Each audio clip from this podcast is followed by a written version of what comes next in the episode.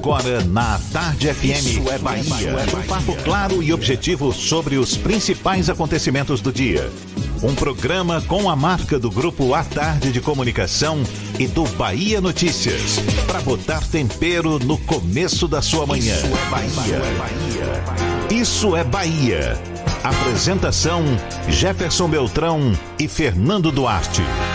Isso é Bahia. Oferecimento. AutoSar de veículos. Seminovos com IPVA 2020 grátis. Shopping Bela Vista, segundo piso. Vrízia. Tudo para o seu jardim. A natureza agradece. Começou a maior liquidação do ano. É a Liquida Ferreira Costa. Com tudo em até 10 vezes sem juros.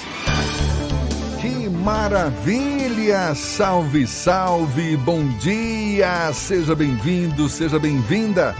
Estamos começando mais um Isso é Bahia e vamos aos assuntos que são destaque nesta quarta-feira, 12 de fevereiro de 2020.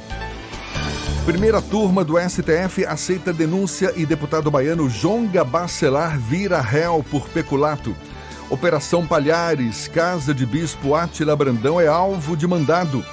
Lancha pega fogo na Baía de Todos os Santos, na região da Ponta do Maitá.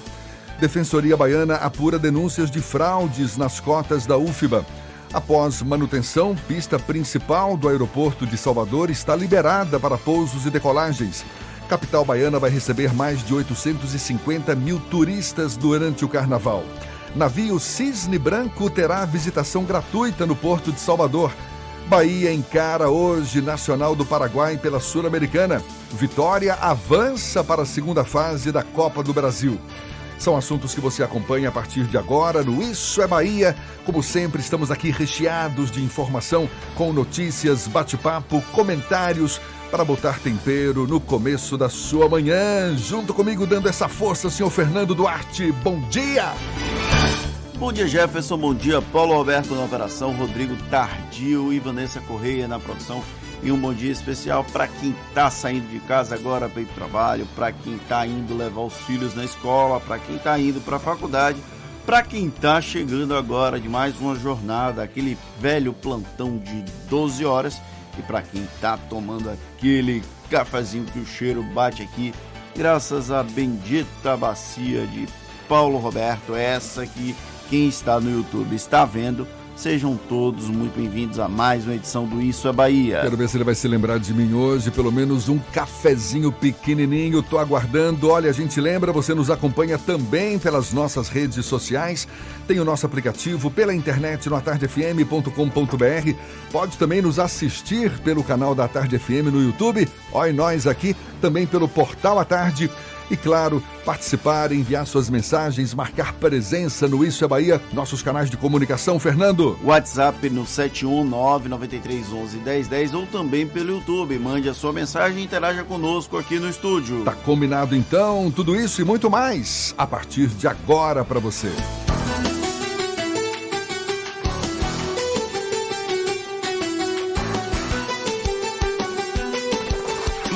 É Bahia.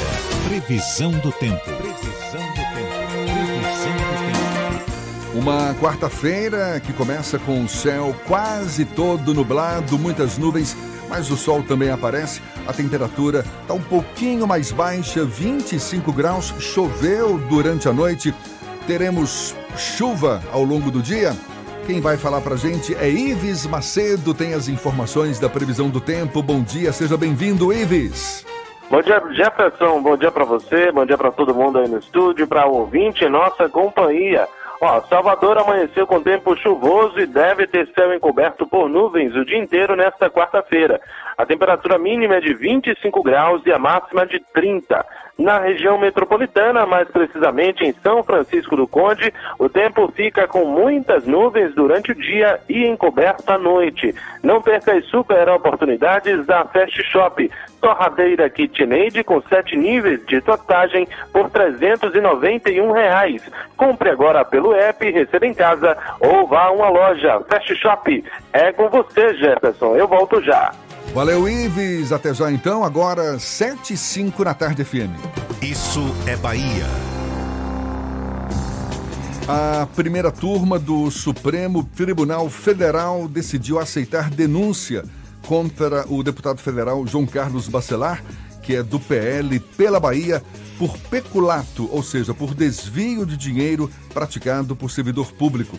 Com a decisão, João Bacelar, como também é chamado, tornou-se réu. O assunto é tema do comentário político de Fernando Duarte. Isso é Bahia. Política. A Tarde FM. Jefferson, a denúncia contra o deputado federal João Carlos Bacelar, do PL, que o transformou em réu no Supremo Tribunal Federal lá em Brasília por peculato, não é algo isolado. Pode não ser este o caso, mas é fato que alguns parlamentares confundem o que é público e o que é privado de maneira proposital quando contratam assessores. Jonga, como é conhecido, foi um caso que veio a público e pode resultar em algum tipo de condenação. Mas o que falar de figuras como Valdo Açaí, Job Brandão ou até mesmo Fabrício Queiroz? Valdo Açaí era assessora fantasma lotada no gabinete de Jair Bolsonaro e foi identificada pela Folha de São Paulo como esposa do caseiro da residência de férias em Angra dos Reis, do agora presidente da República. Quando abordado sobre o tema, Bolsonaro foi evasivo e atacou a imprensa, algo que seria bem cotidiano a partir dali. Porém, mesmo não tendo batido ponto na Câmara dos Deputados em momento algum, Valdo Açaí recebeu recursos públicos como se tivesse assessorado o então deputado federal.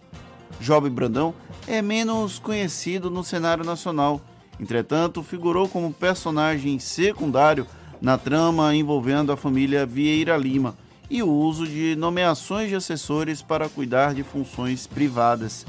Encargos comissionados desde a época de Afrísio Vieira Lima como deputado federal Job Brandão fazia às vezes de intermediário em contatos políticos.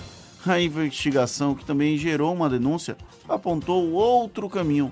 Job Brandão seria o faz-tudo da família e ainda devolveria parte dos salários para Gedel e Lúcio, os dois últimos a empregá-lo na Câmara dos Deputados.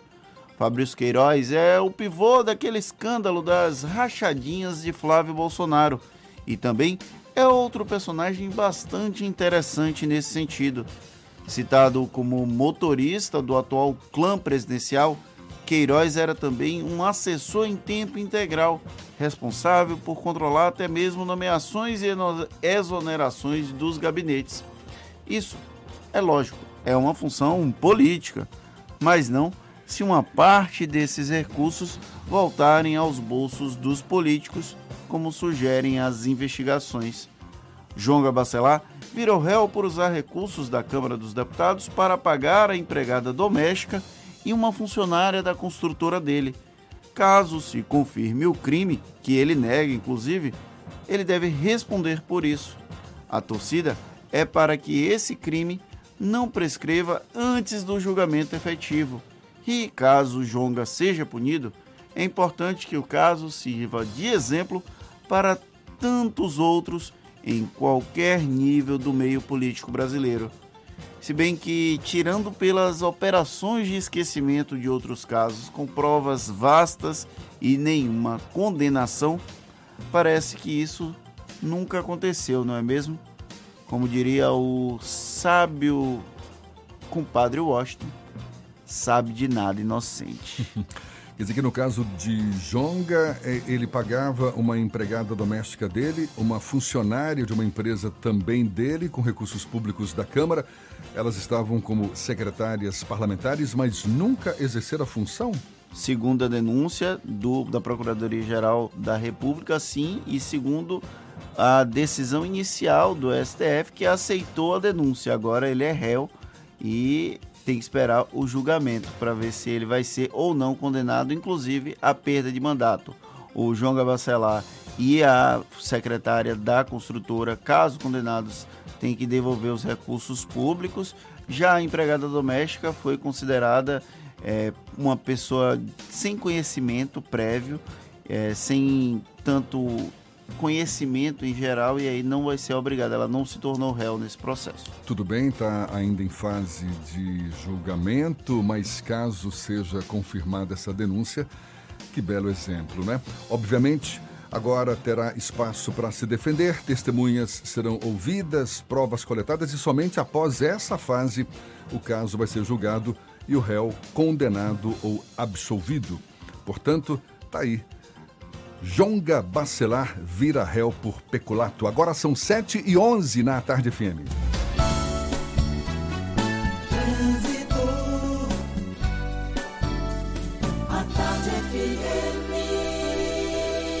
Oferecimento. Monobloco, o pneu mais barato da Bahia a partir de R$ 149,90. Bahia VIP Veículos, seminovos com entrada a partir de um real. Avenida Barros Reis Retiro. Temos informação de acidente na Avenida Vasco da Gama, em Salvador. Cláudia Menezes tem os detalhes. Bom dia, Cláudia. Bom dia para você, Jefferson. Isso mesmo, viu? Teve um acidente na Vasco da Gama envolvendo dois ônibus. Um deles foi fazer o primeiro retorno após algum já, acabou batendo com o outro ônibus no local. Tem trânsito intenso por lá agora. Se você vai fazer o trajeto entre a Lucaia e o Dique do Tororó, pegue nesse momento a Garibaldi. Teve um outro acidente com moto na Avenida Caribé, sentido paralela. A Avenida Caribé está total congestionada nesse momento. Se você vai sair de Tinga, por exemplo, pegue a Avenida São Cristóvão para chegar na paralela. Tem lentidão lá na São Cristóvão, mas ainda assim é a melhor opção, porque a Caribé está totalmente congestionada. E uma dica também para você que vai sair de Simões Filho, quer chegar em Salvador, melhor descer a BR-324, não pegue a CIA Aeroporto, tem reflexos de um acidente no trecho da Ceasa, no sentido aeroporto, ainda tem bastante congestionamento lá, cerca de 3 quilômetros de lentidão. Team Live Ultra Fibra. Nas férias, a diversão em casa está garantida. Acesse teamlive.team.com.br ou ligue para 0800 880 4141 e assine. Um bom dia para todos aí. Obrigado, Cláudia. A Tarde FM de carona com quem ouve e gosta. Isso é Bahia. O Aeroporto Internacional de Salvador já está liberado para pousos e decolagens. Ontem foi confusão por lá, o redirecionamento de voos com destino a Salvador e o cancelamento de voos que sairiam da capital baiana causaram dor de cabeça aos passageiros no aeroporto aqui da capital. Isso porque foi realizada durante o dia uma manutenção preventiva na pista principal do aeroporto, o que gerou filas e muita confusão no terminal. Por volta das 8 horas da noite, a empresa responsável pelo aeroporto, a Vancy Airports, informou que a pista principal já estava liberada. O reparo na pista fez com que 10 voos fossem cancelados e outros 9 fossem alternados para outros destinos. E um caminhão desgovernado atingiu uma casa ontem no bairro da Federação, aqui em Salvador. De acordo com a Defesa Civil, não houve feridos. O motorista do caminhão perdeu o controle da direção do veículo quando subia a ladeira da rua Mestre Pastinha e o motor perdeu a força. De acordo com o dono da casa, o condutor informou que o caminhão desceu a ladeira de ré e invadiu a varanda do imóvel. Equipes da Codesal fizeram uma vistoria no local e o caminhão vai ser rebocado.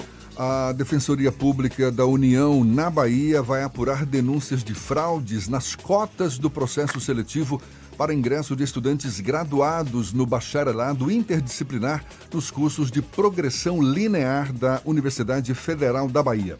A medida foi tomada após alunos procurarem a instituição para denunciar que alguns estudantes autodeclarados negros ou pardos não possuem fenótipos ao sistema de cotas. A UFBA confirmou o recebimento de solicitação de esclarecimentos da Defensoria e afirmou que os depoimentos vão ser prestados dentro dos trâmites previstos na norma institucional. E a casa do bispo Átila Brandão, fundador do Ministério Batista Internacional Caminho das Árvores, foi alvo de um dos mandados de busca e apreensão da Operação Palhares. A ação investiga suspeita de forjar créditos tributários de milhões de reais e que eram vendidos pela metade do valor para as empresas reduzirem as suas dívidas junto à Receita Federal. Apesar de seus endereços estarem no rol dos visitados pelos policiais, Atila Brandão não foi alvo de, de prisão preventiva, de pisão. Olha só que absurdo. A operação sinalizou apenas a necessidade de buscas no seu endereço no Horto Florestal. Atila Brandão, que é pai da vereadora Lorena Brandão e de um diretor da Secretaria de Desenvolvimento e Urbanismo de Salvador, Atila Brandão Filho. Olha, uma lancha pegou fogo na Baía de Todos os Santos, ali foi na região do, da, da ponta do Maitá. Pelo menos ninguém se feriu. A gente dá os detalhes ainda nesta edição. E também daqui a pouquinho, um, uma conversa com o advogado especialista em direito de família, Vitor Macedo.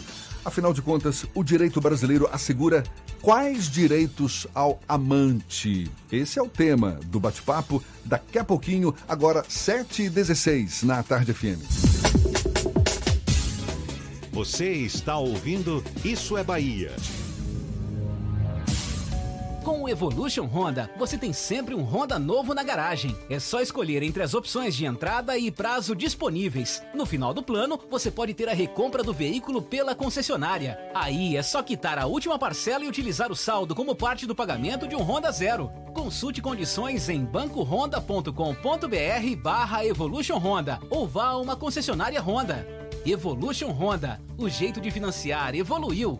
No trânsito, dê sentido à vida. Você sabe o que a Assembleia faz? Faz valer os seus direitos. Lutando para evitar a saída da Petrobras e manter empregos e investimentos no Estado. Também cria políticas que valorizam as mulheres, os negros, o público LGBT e a oferta de uma educação de qualidade para indígenas. E ainda dão prioridade de matrícula em escolas públicas às crianças filhas de vítimas de violência doméstica. Porque para a Assembleia, garantir o direito dos baianos é o nosso dever. Assembleia Legislativa da Bahia, Bahia, fazendo valer. Acredite no seu jeito único de cuidar do seu bebê. Isso nos inspirou a criar Hug Supreme Care, fralda roupinha que se ajusta sozinha para que seu bebê fique sempre protegido e confortável, de forma tão única como em seu abraço. Nova Pajero Esporte, sistema anticolisão, full airbags e parcelas de apenas 2.991 no MIT Fácil. Consulte condições. Mitsubishi Sona Salvador Car, rótula do abacaxi, fone 3441234. 1234. No trânsito decente da Sábado Fest Lexus. Um único dia com condições exclusivas e muita animação. Lexus UX 250H. Últimas unidades por apenas 169.990. Animou? É com taxa zero. Aproveite sem moderação. Sábado Fest Lexus. Um verdadeiro camarote para você e sua família com muita alegria e super condições para curtir o carnaval de Lexus. Mas é só neste sábado, na Lexus Salvador, paralela ao lado da Terra Forte. No trânsito, tem sentido à vida.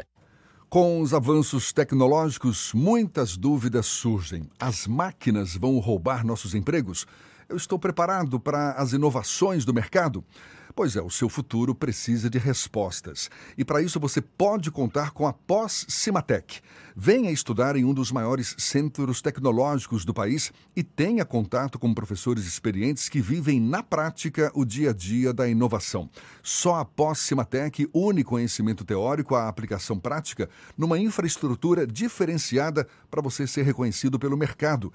Acesse pós-cimatec.com.br e escolha seu curso. Monobloco, o pneu mais barato da Bahia. 0800 111 70 80 e a hora certa. A tarde FM 7 e 18. Você sabia que na Monobloco os pneus velhos deixados pelos clientes podem virar chachim, cadeira e até asfalto? E que a Monobloco apoia o esporte amador e a cultura? E que também na Monobloco uma parte do lucro do serviço do seu carro você pode direcionar para algumas instituições beneficentes? Não sabia? Então se ligue. Monobloco faz tudo de mecânica e tem o pneu mais barato da Bahia. Água de Meninos, Lauro de Freitas e Abrantes. 0800 111 7080. Voltamos a apresentar Isso é Bahia. Um papo claro e objetivo sobre os acontecimentos mais importantes do dia.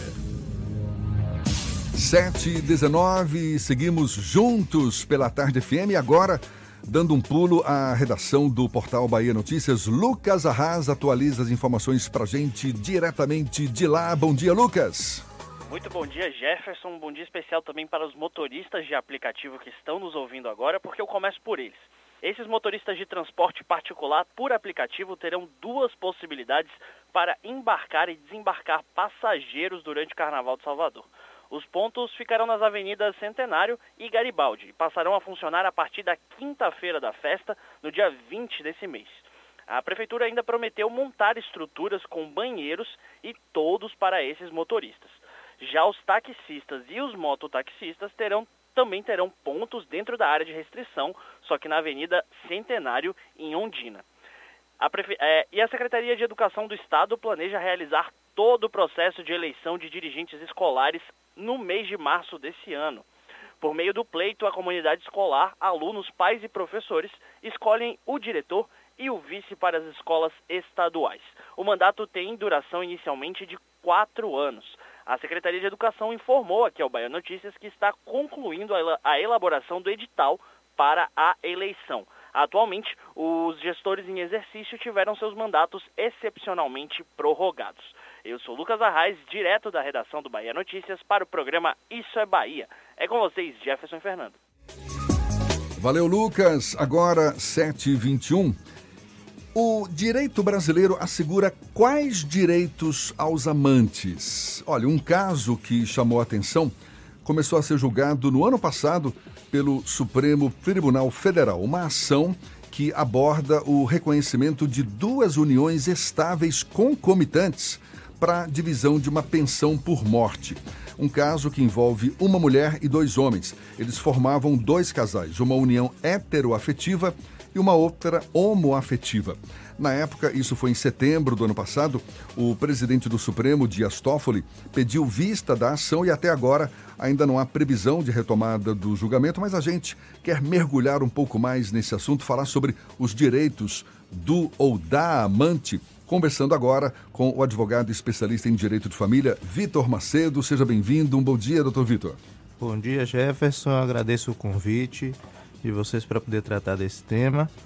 E o tema por si só já é palpitante desde o começo, né? Ah, certamente deve provocar muita polêmica, Com não é? Com certeza. Os amantes têm direito, por exemplo, à herança? Jefferson, o... a definição do, do direito da amante, ele passa por algumas premissas que precisam ser esclarecidas antes de chegar à resposta, né? Então, assim, nós temos no direito brasileiro uma divisão que ela é, imprescinde de caracterizar uma boa-fé. Então, assim, nós temos alguns tipos de relação antes de chegar a considerar a amante, né? Que é que seria considerada a concubina. Então, o próprio Supremo Tribunal Federal em um julgamento já entendeu que o termo utilizado concubinato ele não seria um termo é, muito bem utilizado porque ele tem uma carga discriminatória muito grande. Então hoje em dia nós utilizamos dentro do direito de família um tema mais um termo mais amplo que seria o termo famílias paralelas. E dentro das famílias paralelas nós dividimos entre o poliamorismo, onde todos estariam consentindo com aquela relação, poliamorismo. Isso. Né, que muitas pessoas não entendem como possível porque seria contrário ao princípio da monogamia que rege o direito brasileiro. Né? Duas pessoas, por exemplo, elas não podem casar porque existe um impedimento. E temos as relações que são uniões estáveis paralelas, onde uma das pessoas poderia não ter conhecimento e estar de boa fé objetiva, né? Então, assim, essa pessoa ela poderia pleitear direitos e temos a relação do concubinato, que é prevista expressamente no Código e que diferenciaria dessas outros, desses outros tipos de relação. Então, quando eu trato do poliamorismo, eu estou tratando de uma relação onde todos têm conhecimento e ali, inclusive, nós vemos que não existe sequer uma quebra de um dever de fidelidade ou de lealdade, porque todos têm conhecimento de que aquela relação ela vai sobreviver daquela forma. Rapaz, o assunto é complexo. Exato. Né? A gente não está falando do amante ou da amante eventual. Né? Exato. A gente está falando, por exemplo, tudo bem, como o senhor mesmo citou, a legislação não permite uma pessoa casar duas vezes. Isso. Ok, está casado ali e tal, Simultaneamente. Mas... É, casar duas vezes simultaneamente, É, simultaneamente, é, é verdade. porque- Não, não, não, não, claro, é isso aí. Pode casar quantas vezes quiser, Pois mas é, né? simultaneamente não. Agora, a gente está imaginando essa situação, não é? Em que a pessoa ela é casada e mantém uma relação paralela estável. Exato. Com ou sem o consentimento da, do primeiro casamento, assim, da, da pessoa com quem Exato. foi casada no, no- no seu primeiro casamento. Nesse caso, e, e isso eu imagino seja muito comum, não Sim, é? É muito comum Brasil afora aí. Nesse caso em que existem duas famílias paralelas, muitas vezes até com filhos, aquela família em que está formalmente constituída, segundo a legislação brasileira, essa tem seus direitos assegurados, a gente nem questiona. Agora, a segunda família, que foi formada não de, uma, de um jeito formal, não é? Não seguindo ali, é, um, é, digamos, um casamento clandestino. Essa amante ou esse amante, se a gente pode chamar assim, amante ou amante e tal, tem direito? É. O tratamento que antigamente se dava, né, o direito de família ele evoluiu muito ao longo do tempo. Nosso código ele é do século passado. Então, com essa evolução do direito de família, é, o que se procura, na verdade, é tentar dar visibilidade a pessoas que eram invisíveis ao direito de família. Então, antigamente nós tínhamos, por exemplo, é, filhos que eram considerados filhos do casamento e filhos extraconjugais, que não Uhum. teriam os mesmos direitos e que passaram a ter os mesmos direitos. Hoje em dia, filhos são filhos. Né? Então, o que tem acontecido com o direito das amantes é que um primeiro, num, num primeiro momento, esse julgamento do STF que está acontecendo, que foi suspenso por um pedido de vistas, é para apreciar direitos previdenciários para essa relação. Né? Tem um julgamento bem anterior, que é datado de 2008, que inclusive era daqui da Bahia, em que houve uma convivência durante 37 anos com 11 filhos dentro de uma relação e não se considerou como uma relação que merecia uma tutela jurídica do direito de família, única e exclusivamente porque você tinha o impedimento do casamento. Então, o tratamento que é dado até o momento é tratar esse tipo de relação por esse impedimento que tem no código como uma relação obrigacional, que seria o quê? Eu não trato isso como direitos de família que eu teria direito à pensão, à herança, entre outros direitos que o direito de família assegura. assegura.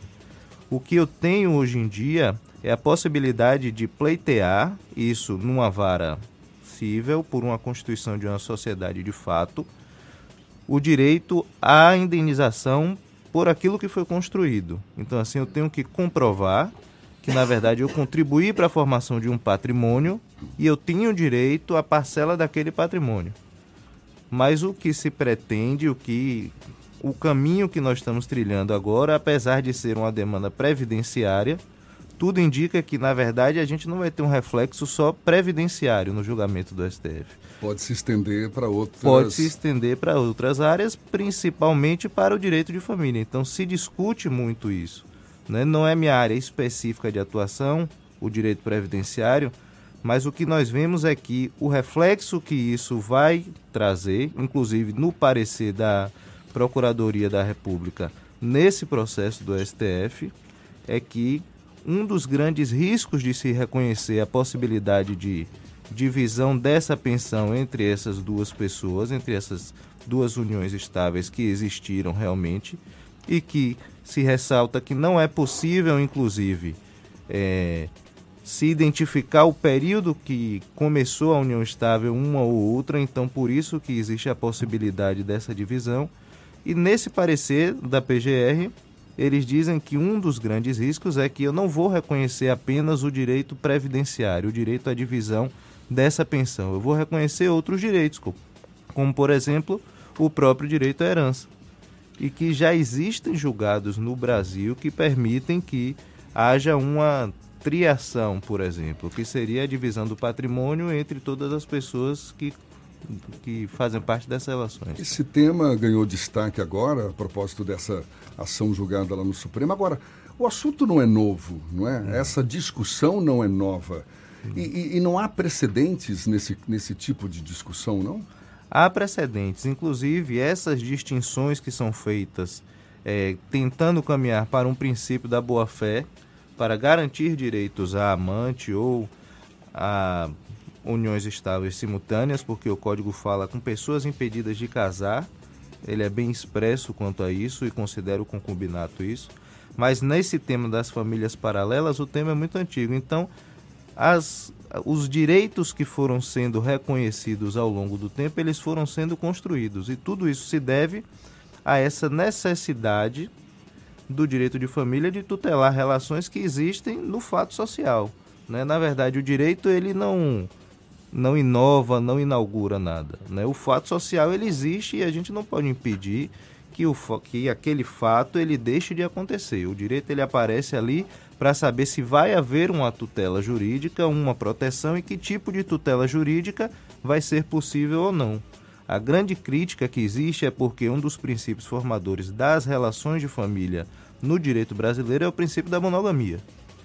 Só que existem estudos de outras áreas que já são, eu acredito, muito menos conservadoras e até é, menos discriminatórias do que algumas abordagens que são feitas no direito de família, que entendem que todos os, os animais, inclusive o próprio ser humano, ele tem uma natureza poligâmica. Eu não estou aqui defendendo a poligamia, mas existem é, estudos que comprovam Isso é medo de apanhar isso. em casa? Isso, com certeza. medo de apanhar em casa, não, porque antes de vir para cá eu tenho que conversar muito em casa para poder dar essa entrevista.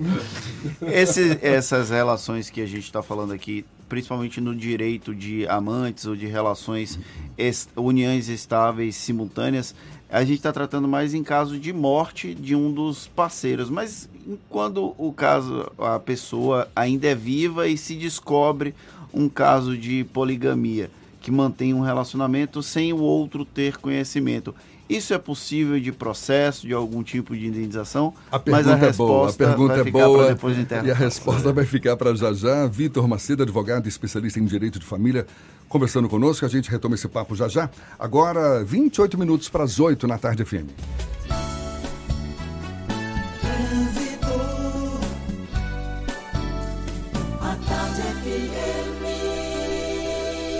Oferecimento. Monobloco, o pneu mais barato da Bahia a partir de R$ 149,90. Bahia VIP Veículos, seminovos com entrada a partir de um real. Avenida Barros Reis Retiro.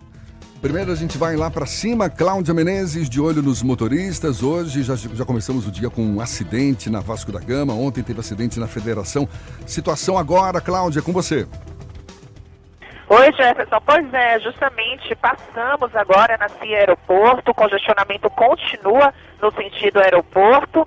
A lentidão começa já no acesso à BR-324, vai até a SEAS. Eu falei, né, desse acidente mais cedo, porque teve também acidente CIA Aeroporto. São mais de 3 quilômetros aí de congestionamento, reflexos aí do atropelamento em frente à SEASA. Tem pista parcialmente interditada. Se você vai sair de Simões Filho agora, tem duas opções. Você pode descer pela BR-324 para chegar na rótula do Abacaxi ou cortar na BR em Águas Claras para pegar a via regional e sair na paralela.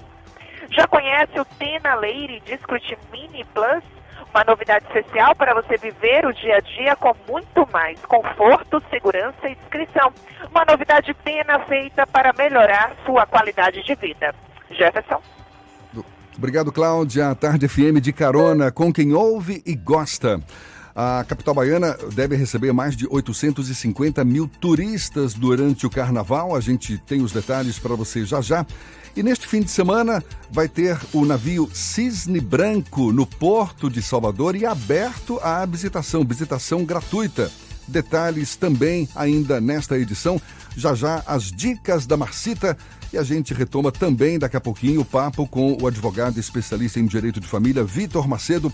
A nossa conversa hoje é sobre os direitos dos amantes. É o seu caso? Ah, então fique atento, fique atenta. Agora, 26 minutos para as 8 na tarde FM.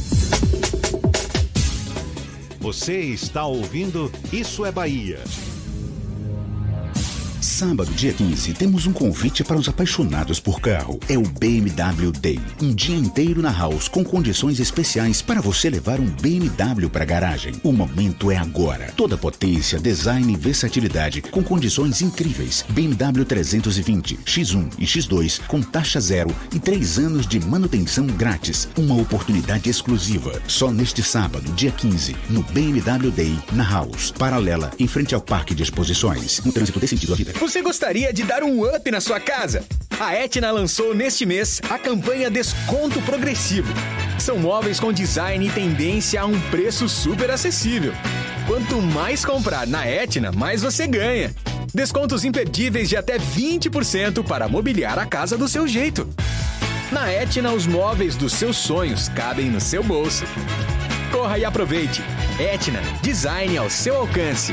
Você sabe o que a Assembleia faz? Faz valer os seus direitos. Valorizando uma pauta pró-municípios que garante os recursos das cidades do interior. Além disso, a ALBA debate normas para o transporte complementar, beneficiando quem não é atendido pelo sistema. E atenta ao que acontece no dia a dia, a ALBA cobra ações para preservar a segurança das barragens existentes na Bahia. Porque para a Assembleia, garantir o direito dos baianos é o nosso dever. Assembleia Legislativa da Bahia, fazendo valer. Com os avanços tecnológicos, muitas dúvidas surgem. As máquinas vão roubar os nossos empregos? Eu estou preparado para as inovações do mercado? Pois é, o seu futuro precisa de respostas. E para isso você pode contar com a Pós-Cimatec. Venha estudar em um dos maiores centros tecnológicos do país e tenha contato com professores experientes que vivem na prática o dia a dia da inovação. Só após Cimatec une conhecimento teórico à aplicação prática, numa infraestrutura diferenciada para você ser reconhecido pelo mercado.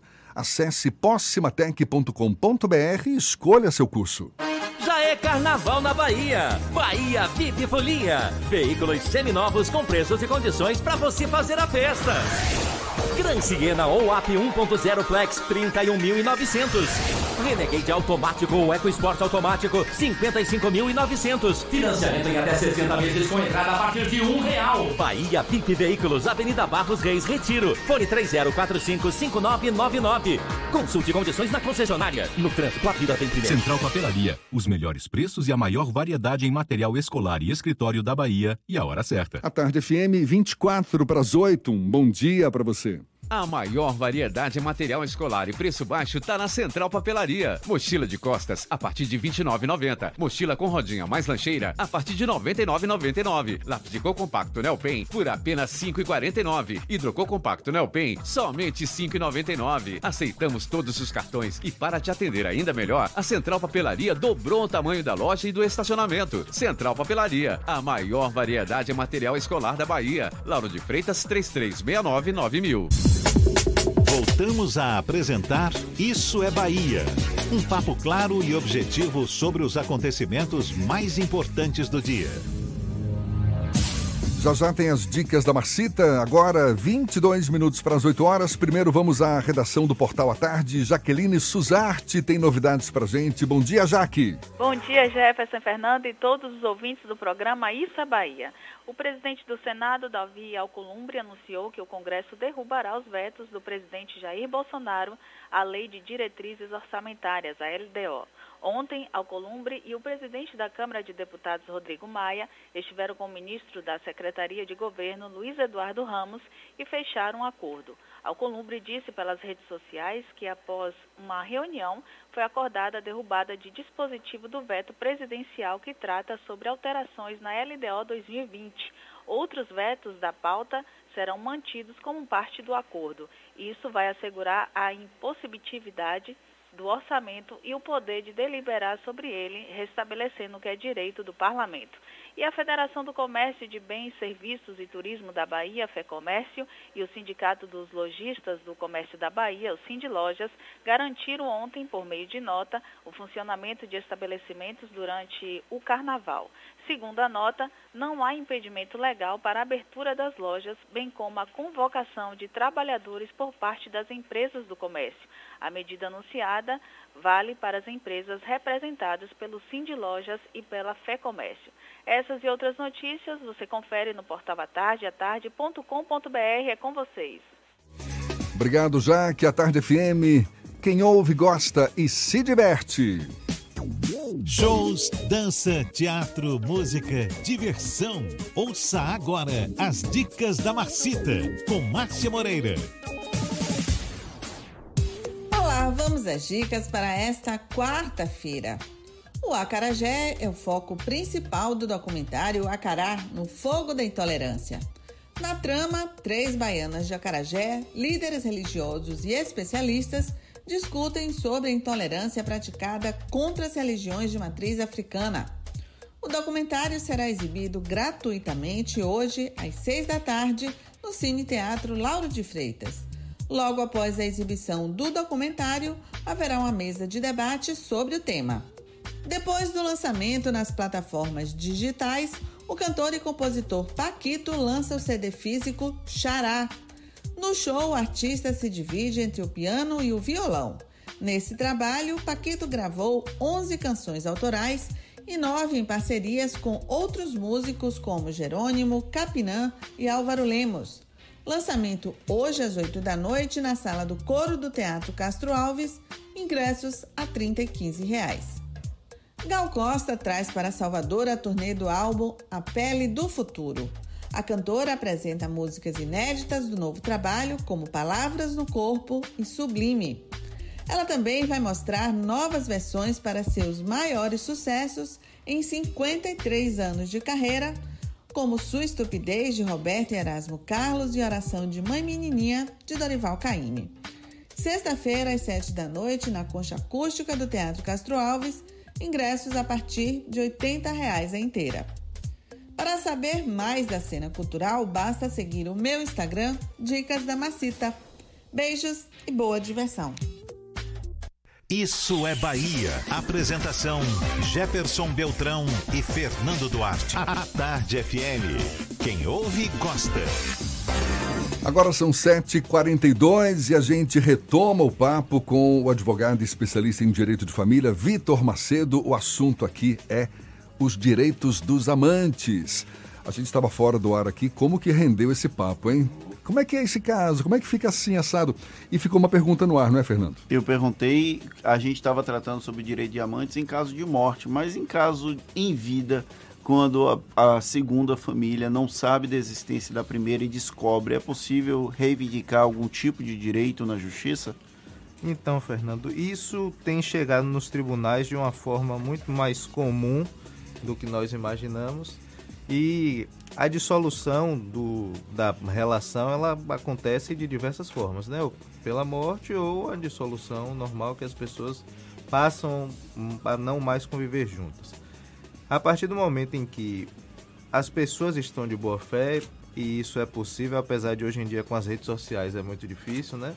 A gente diz que é muito difícil caracterizar o crime perfeito hoje em dia com as redes sociais, mas a partir do momento que as pessoas estão de boa fé, é possível pleitear os direitos, tanto o direito à pensão alimentícia quanto ao próprio direito à herança, à partilha de bens das duas partes. A dificuldade que se tem hoje em dia é tentar delimitar o que cada uma teria direito. Quanto à pensão alimentícia, é algo mais simples, né?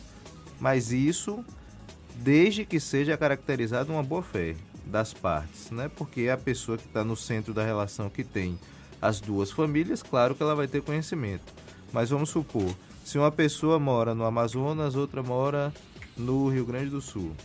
Então, é, ele tem uma família no Amazonas e durante 20 anos ele tem uma outra família no Rio Grande do Sul. Então, se essas duas famílias resolvem se dissolver e pleiteiam isso na justiça, é preciso apurar o que cada uma teria direito, como, por exemplo, o patrimônio que foi construído com uma família e o patrimônio que foi construído com a outra família, para poder evitar que essas pessoas que estavam de boa fé sejam prejudicadas e quem está no centro da relação tenha o que a gente chama de enriquecimento ilícito sem causa, né? que seria normalmente, é, não normalmente, mas na maioria dos casos, um homem e duas mulheres, por exemplo. No Brasil, pelo menos, acontece assim. É o exemplo mais clássico, É né? o, o exemplo mais clássico. Inclusive, por pesquisas, os baianos são os mais é, infiéis nesse caso, porque constituem várias relações. Tá vendo? Ó, eu sou mineiro, viu? Eu sou baiano e não me encaixo nessa situação. Não entendi, Jefferson. Não entendi. Viu? Mas Tá é bom. possível pleitear isso judicialmente, sim, independente do falecimento de um ou de outro, porque existem a garantia desses direitos desde que comprovada a boa-fé. Né? Quando se comprova que já existia o conhecimento, hoje em dia se remete para as varas cíveis, a competência não seria da vara de família, mas se remeteria para as varas cíveis para apurar se a pessoa teria direito à indenização pelo patrimônio que ela ajudou a construir, né? que é o que nós chamamos de sociedade de fato. Tem uma pergunta aqui de um ouvinte. Ele pergunta: e as dívidas? Elas são divididas pela família? Essa é uma boa famílias? pergunta, boa pergunta. As dívidas, assim como toda relação e relações de união estável, se elas foram dívidas constituídas para a família, elas entram na, no que nós chamamos de partilha de bens. né? Então a gente não vai comunicar só aquilo que foi construído. Se aquela dívida existe e foi feita em prol da família, ela também vai entrar nessa divisão. Agora, tem uma história de que quando morre, algumas dívidas desaparecem também, não é? É, porque assim. Não tem. As dívidas, elas só vão até as forças da herança. Então, quando a pessoa morre, se ela tiver uma dívida de 100 mil reais e ela só deixou um patrimônio de 20 mil reais, os herdeiros eles não vão responder por isso. Só vai responder até o que existir de patrimônio, que a gente diz que só responde até as forças da herança, até o que existe e que o falecido deixou. A gente está falando aqui dessa complexidade toda que é a relação amorosa do brasileiro. Até o senhor falou uma declaração bem polêmica, né? Que o ser humano tem uma tendência poligâmica, apesar de isso não ser permitido pela legisla- legislação brasileira. Essa complexidade, ela existe e tudo mais. Agora, pelo que o senhor tem colocado aí, a legislação, ela, ela, ela é bastante flexível, não é? Ela acaba entendendo essas diversas situações no sentido de, poxa, não, vamos procurar fazer de um, de um jeito que ninguém saia prejudicado, não é? Exato. Na verdade, a, a legislação pura e simplesmente que nós utilizaríamos como o Código Civil, ela é bem restritiva nesse ponto, porque ela tem um princípio que norteia tudo isso, que é o princípio da monogamia. A interpretação que é feita e que se busca para tutelar o direito dessas pessoas é que ela é muito mais flexível. Então, hoje em dia se busca, por exemplo, flexibilizar o próprio dever de fidelidade que é previsto no Código Civil em prol da autonomia privada e em prol da dignidade da pessoa humana. Por exemplo, nesses casos de poliamorismo que nós falamos, eles ali existe uma relação que é constituída de forma estável, onde existe afeto e onde existe autonomia privada das pessoas, reconhecendo que todos podem conviver sem nenhum problema. Eles aceitam aquilo. Então, entende-se que flexibilizaria esse dito dever de fidelidade e que muitas pessoas entendem que não há nenhuma flexibilidade, porque se você existe uma relação onde há uma convenção entre as pessoas ali, onde ficou convencionado de que todos iriam conviver daquela forma, eles são fiéis entre eles. Né? Então, o dito princípio da monogamia, com essa fidelidade que o código prevê, ele seria flexibilizado para privilegiar a autonomia privada e a dignidade daquelas pessoas que encontram a felicidade dentro daquele modelo de família. Né? A gente sabe que há países que, que toleram, que aceitam a poligamia, por exemplo, uma Arábia Saudita é, é, é, seria um exemplo, não é? Imaginando que uma família poligâmica venha, uma, uma família poligâmica da Arábia Saudita venha morar no Brasil, fica sujeita à legislação brasileira, isso, não é isso? Isso. Ou seja, é, é, numa partilha de bens, coisa do gênero, vai estar sujeita à legislação brasileira, por uhum. mais que seja um caso em que a poligamia esteja ali é, sob o consenso, digamos Sim. assim, de todos os integrantes dessa família. Exato. E submetida a uma legislação brasileira, perceba que no caso da Arábia Saudita, né, nós não, não que atuamos com direito de família, nós não defendemos que haja um, uma mudança do princípio da, da monogamia para a poligamia. Na verdade, é só entender que dentro daquela própria família, formada na Arábia Saudita, existe uma boa fé e o um consenso de todas as pessoas de que aquele núcleo familiar é formado daquela forma. E as pessoas encontram ali estabilidade, afetividade, notoriedade de reconhecer todos como é, marido e mulheres, e que não seria justo não tutelar juridicamente, por exemplo, as outras esposas, nesse caso, né, que não seriam esposas aqui no Brasil porque a legislação não permitiria, não tutelar as outras mulheres, única e exclusivamente pelo fato de uma delas ter sido casada primeiro com ele, com esse homem, e as demais ficariam totalmente desamparadas, mesmo tendo convivido 30, 40 anos com ele. Eu não sei se depois dessa conversa toda, os amantes ou quem tem mais de um casamento ao mesmo tempo está mais tranquilo ou desesperado arrancando os cabelos. Mas muito obrigado ao advogado Vitor Macedo, ele que é especialista em direito de família, conversando conosco sobre os direitos dos amantes. Muito boa conversa, muito obrigado e um bom dia. Muito obrigado, Jefferson. Muito obrigado, Fernando. Eu agradeço o convite em meu nome, em nome do Santos e Novelli também pela possibilidade de esclarecer um pouco sobre esse tema que é tão controverso. Né? E essa conversa está disponível também aonde, Jefferson? Sim, essa conversa e todas as conversas que a gente tem aqui pelo Isso é Bahia, você pode rever pelo nosso canal no YouTube e também assistir. Pode rever e pode ouvir de novo também no canal da Tarde FM, no Spotify, no iTunes e no Deezer. Agora, 7h51 na Tarde FM. Isso é Bahia. Economia. A Tarde FM. Bom dia, Jefferson. Bom dia, Fernando. Bom dia, queridos ouvintes da Tarde FM. Ontem foi um dia de forte recuperação do Ibovespa. O índice fechou em alta de 2,49% a 115.370 pontos, enquanto o dólar teve uma leve alta, fechando em R$ 4,33.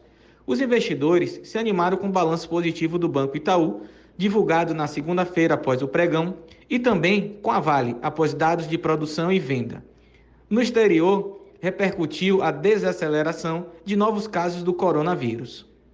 O destaque corporativo de alta ficou com a varejista B2W, com alta de 7,34%, cotado a R$ 70,60. Já na ponta negativa, ficou a Cielo, com queda de 1,5%, fechando em R$ 7,13, com os investidores ainda receosos com o resultado da empresa. Hoje serão divulgados dados do varejo no Brasil. A todos desejo bom dia e bons negócios. Eu sou Leonardo Souza, sócio da BP Investimentos. Isso é Bahia. Agora são 7h52. A Marinha vai abrir o inquérito para investigar as causas, circunstâncias e responsabilidades do incêndio que atingiu ontem uma lancha na Baía de Todos os Santos, nas proximidades da Ponta do Maitá. De acordo com a Marinha, por meio da Capitania dos Portos, ninguém se feriu. Um tripulante estava a bordo da lancha Mar Criada 2 e foi resgatado por uma, por uma embarcação que navegava próxima ao local. E olha só, Salvador vai receber, deve receber pelo menos 854 mil turistas no carnaval deste ano, o que representa um aumento de 6,5% em relação ao mesmo período do ano passado. A informação é da Secretaria Municipal de Cultura e Turismo. De acordo com o secretário Cláudio Tinoco, os turistas devem chegar à capital baiana no dia 15 de fevereiro e vão embora na quarta-feira de cinzas, no dia 26. A maioria dos foliões vem do interior do estado com previsão de gasto médio de R$ 1.800, ou seja, uma injeção boa de recursos na economia soteropolitana. Eu só fico imaginando onde é que cabe 854 mil pessoas aqui em Salvador. Mas. Você sabe, você frequenta esse carnaval, sabe que a muvuca, Não, quanto mais apertada. Eu acredito que tenha tantas pessoas, mas eu, a infraestrutura hoteleira, de hospedagem, não tem Tanto espaço para tanto 854 mil é pessoas, é gente demais. Ocupação de 100%, né? Ocupação hoteleira de 100%. É o que está previsto aí durante o carnaval. E olha um programa diferente para esse fim de semana. O navio veleiro Cisne Branco vai estar aberto para visitação neste fim de semana no Porto de Salvador, ali na região da Cidade Baixa.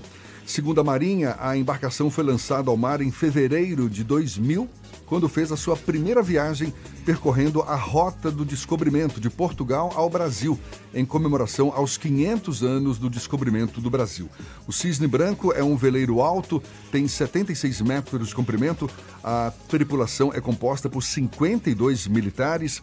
O público vai poder visitar a embarcação das duas da tarde às 6 horas e tudo de graça. Agora, seis minutos para as 8 horas na Tarde FM.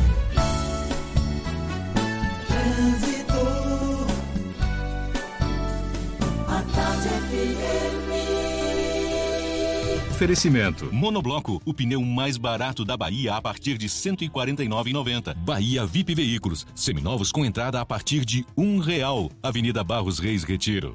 A gente atualiza as informações para você que está ao volante. Cláudia Menezes, lá de cima, está de olho nos motoristas. Bom dia mais uma vez, Cláudia. Bom dia mais uma vez para você também, Jefferson. Olha, meu assunto é com você que vai sair agora da rótula do abacaxi, que é chegar na Cidade Baixa, viu? Passamos pela Via Expressa agora. Tá com trânsito bom, só tem um pouquinho de retenção ali no acesso ao Jequitinhonha, mas é um trecho bem curtinho, você não vai ter problema, então é uma boa opção para você chegar na Cidade Baixa. Lá na Cidade Baixa, movimento só com intensidade na Engenheiro Oscar Pontes e também na Jequitaia, tá? Isso nas imediações do ferry boat, então tá tudo tranquilo por lá. Agora você tem que evitar é a Bonocô, viu? Se você vai para o centro da cidade, saindo ali da rótula, a Bonocô já tem bastante intensidade, pontos de lentidão ali no trecho inicial, desde a saída do acesso norte. Agora, se você já está na Bonocô e vai para o centro, saiba que o Vale de Nazaré, depois ali nas imediações do DIC, aí já começa a ficar tudo livre por lá delícia, mussarela da vaca, quem prova não quer saber de outra. Mussarela só da vaca, na Bahia só dá ela. Contigo, Jefferson. Obrigado, Cláudia. A Tarde FM de carona com quem ouve e gosta. Intervalo. E a gente volta já já para falar para toda a Bahia, agora 7h56 na Tarde FM. Você está ouvindo Isso é Bahia. Carro novo com a melhor oferta é só na Caoa. HB20 nova geração de R$ 46.490 por R$ 44.990. E tem mais.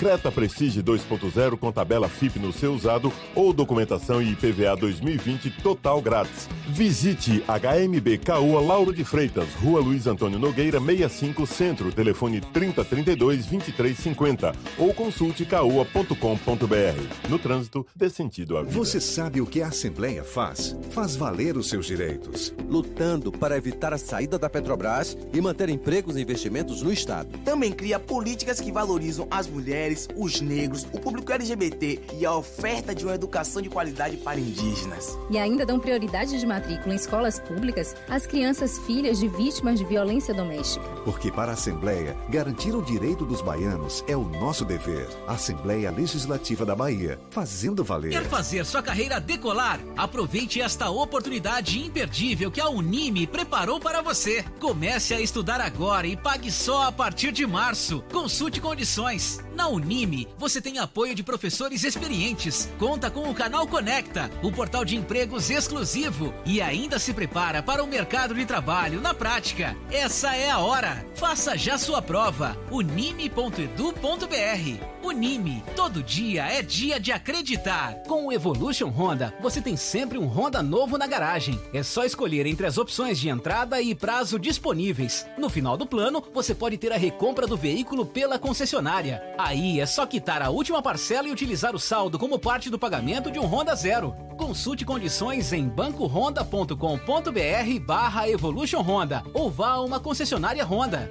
Evolution Honda, o jeito de financiar evoluiu. No trânsito, dê sentido à vida. Neste verão você vai se emocionar, se envolver, sem sair de casa. É isso mesmo. Com Team Live Ultra Fibra, a diversão em casa está garantida. Aproveite muito conteúdo online de Fox, Esporte Interativo e Cartoon Network e ainda experimente Look por 30 dias. Contratando 150 mega de velocidade, você navega com 300 mega por 12 meses no débito automático. Ligue para 0800 880 4141 ou acesse teamlive.team.com.br.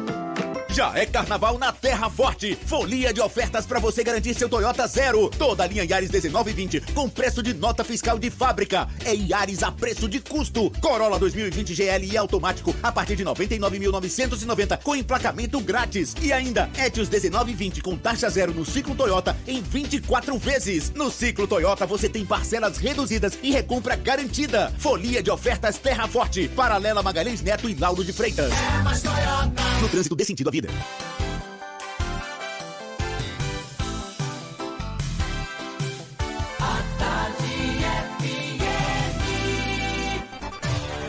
Atenção, emissoras afiliadas à Tarde FM. Em 5 segundos, isso é Bahia para todo o estado.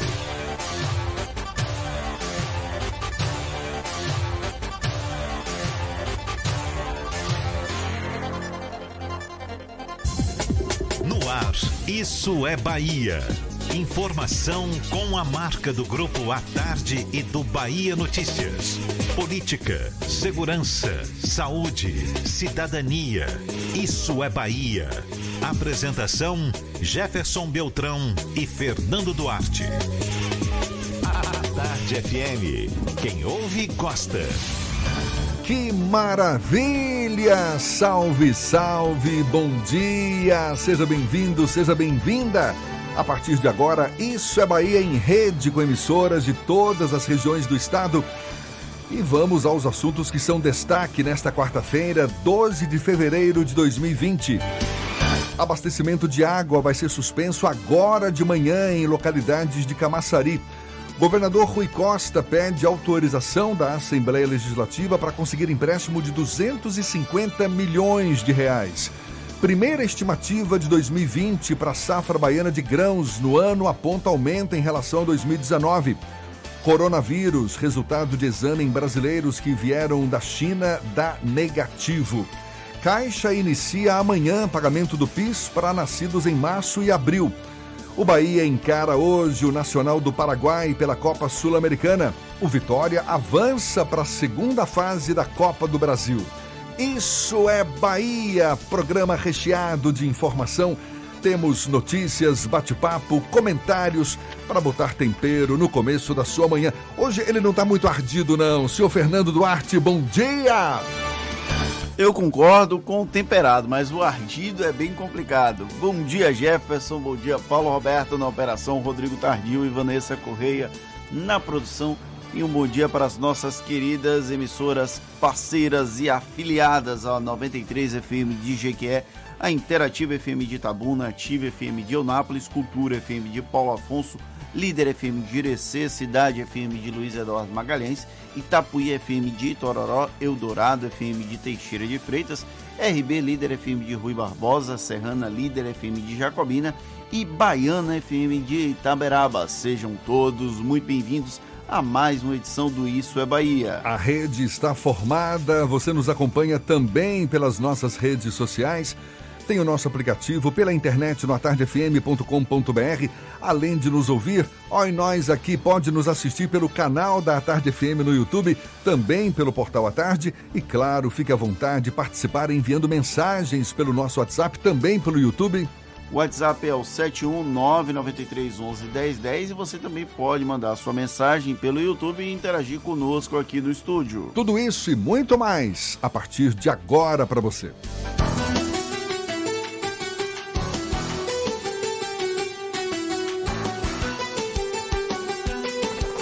Isso é Bahia. Previsão do tempo. Previsão do tempo. Previsão do tempo. Em Salvador, a quarta-feira amanheceu com o céu mais nublado do que aberto, mas o sol sim aparece, já brilha forte. Hoje mais cedo, temperatura um pouquinho mais baixa, 25 graus. Existe possibilidade de pancadas isoladas de chuva ao longo do dia. Ives Macedo já nos antecipou um pouco mais cedo também. E agora, para o interior do estado, Ives, quais são as informações que você tem? Bom dia mais uma vez, amigo. Jefferson, mais uma vez, estou de volta. Vamos agora passear pelo interior dessa nossa Bahia bonita. Vamos falar agora do município de Luiz Eduardo Magalhães, no oeste do estado. Por lá o céu fica encoberto o dia inteiro. Os termômetros marcam entre 21 graus a mínima e 27 a máxima. Agora eu vou para Itororó, lá o céu fica encoberto por nuvens durante o dia, mas sem nuvens à noite. Onde chegar, aonde economizar, faça reuso da água sempre que possível. Dica Verão em Baza. Segue daí, Jefferson. Eu volto amanhã. Uma ótima quarta-feira para todo mundo. Valeu, Ives. Bom dia para você também. Agora 8 e 4 na Tarde FM. Isso é Bahia. O presidente e a relatora da CPMI, Comissão Parlamentar Mista de Inquérito das Fake News, reagiram nesta terça-feira às acusações e mentiras de um ex-funcionário da IACONS, agência de disparos em massa pelo WhatsApp, contra a jornalista Patrícia Campos Melo, da Folha. Em depoimento concedido na condição de testemunha, Hans River, do Rio Nascimento, acusou Patrícia de ter usado falsas alegações para obter informações sobre a atuação da empresa, além de ter feito outros ataques à jornalista. O assunto é tema do comentário político de Fernando Duarte. Isso é Bahia. Política. A Tarde FM. Se antes Otávio Mangabeira falava que pense no absurdo na Bahia tem precedente, parece que o ditado agora começa a valer também no cenário nacional. O depoimento de Hans River foi repleto de mentiras. O ex-funcionário da IACOLS, empresa que teria sido contratada para disparo ilegal de mensagens em massa durante a campanha eleitoral de 2018, foi marcado por mentiras. E olha só, agora a imprensa, incluindo a Folha de São Paulo, começou a dar o nome correto a uma situação como essa: mentira. Os ataques à repórter Patrícia Campos Melo, autora dessas matérias, foi ridículo e constrangedor. Logo após o encerramento da sessão da CPMI das fake news, olha só, uma fake news foi criada na CPMI das fake news o jornal Folha de São Paulo publicou o conteúdo das conversas entre Hans River e Patrícia Campos Melo, incluindo áudios e prints das conversas. Hans River movia um processo trabalhista contra a ex-empregadora e após o início do processo de apuração pela jornalista Patrícia Melo Campos Campos Melo, resolveu entrar em acordo com a IACOLS, Porém, o processo era público, segundo a Folha, o que deu embasamento para a publicação do conteúdo. Os dados desmentem as afirmações de Hans River na CPMI da fake news. Ou seja, como eu falei, ele criou uma fake news na comissão criada para investigar fake news e acabou alimentando a rede de ultraje contra o jornalismo e a favor da disseminação de informações falsas. As falas de Hans River repercutiram com o posicionamento misógino do deputado federal Eduardo Bolsonaro, ainda do PSL de São Paulo. É, ele aproveitou a mentira que o ex-funcionário da Iacols falou lá na CPMI para sugerir que Patrícia Campos Melo se insinuou sexualmente para a fonte. Isso é tudo tão abjeto, mas tão abjeto que não dá para reagir senão com asco, com nojo e ojeriza. O presidente da CPMI, senador Ângelo Coronel, tratou a fala de Hans River como covardia, já que Patrícia Campos Melo não estava na CPMI para se defender. Já a relatora, a deputada federal Lídice da Mata, falou que, comprovadas as mentiras, o depoente pode ser indiciado pela Comissão Parlamentar Mista de Inquérito. É muito pouco, até porque a devastação causada por essas mentiras não, são fácil, não é facilmente medida, mas é apenas um consolo. É melhor que ele responda por essa mentira do que não acontecer absolutamente nada, como aconteceu com tantos outros casos de mentiras espalhadas durante o processo eleitoral de 2018. Ou seja, ele pode ser indiciado pela comissão comissão mista, comissão parlamentar mista de inquérito, mas muito mais do que isso, né? O próprio Ângelo Coronel já afirmou que as, as, as, acusações de nascimento vão ser verificadas, tem mais a que ser verificadas mesmo, e caso seja comprovada essa mentira, ele vai sugerir o indiciamento por parte do Ministério Público para que isso, para que assim possa abrir processo ou não contra Hans, como é que é o nome dele? Hans River do Rio Nascimento. Hans River do Rio Nascimento, tá certo. Absurdo, Bom. é abjeto e reproduzir qualquer conteúdo relacionado a essa fala dele, uma fala machista, misógina e que acabou repercutindo no esgoto que se tornou as redes sociais em diversos momentos, é extremamente ruim para o estômago de quem lê.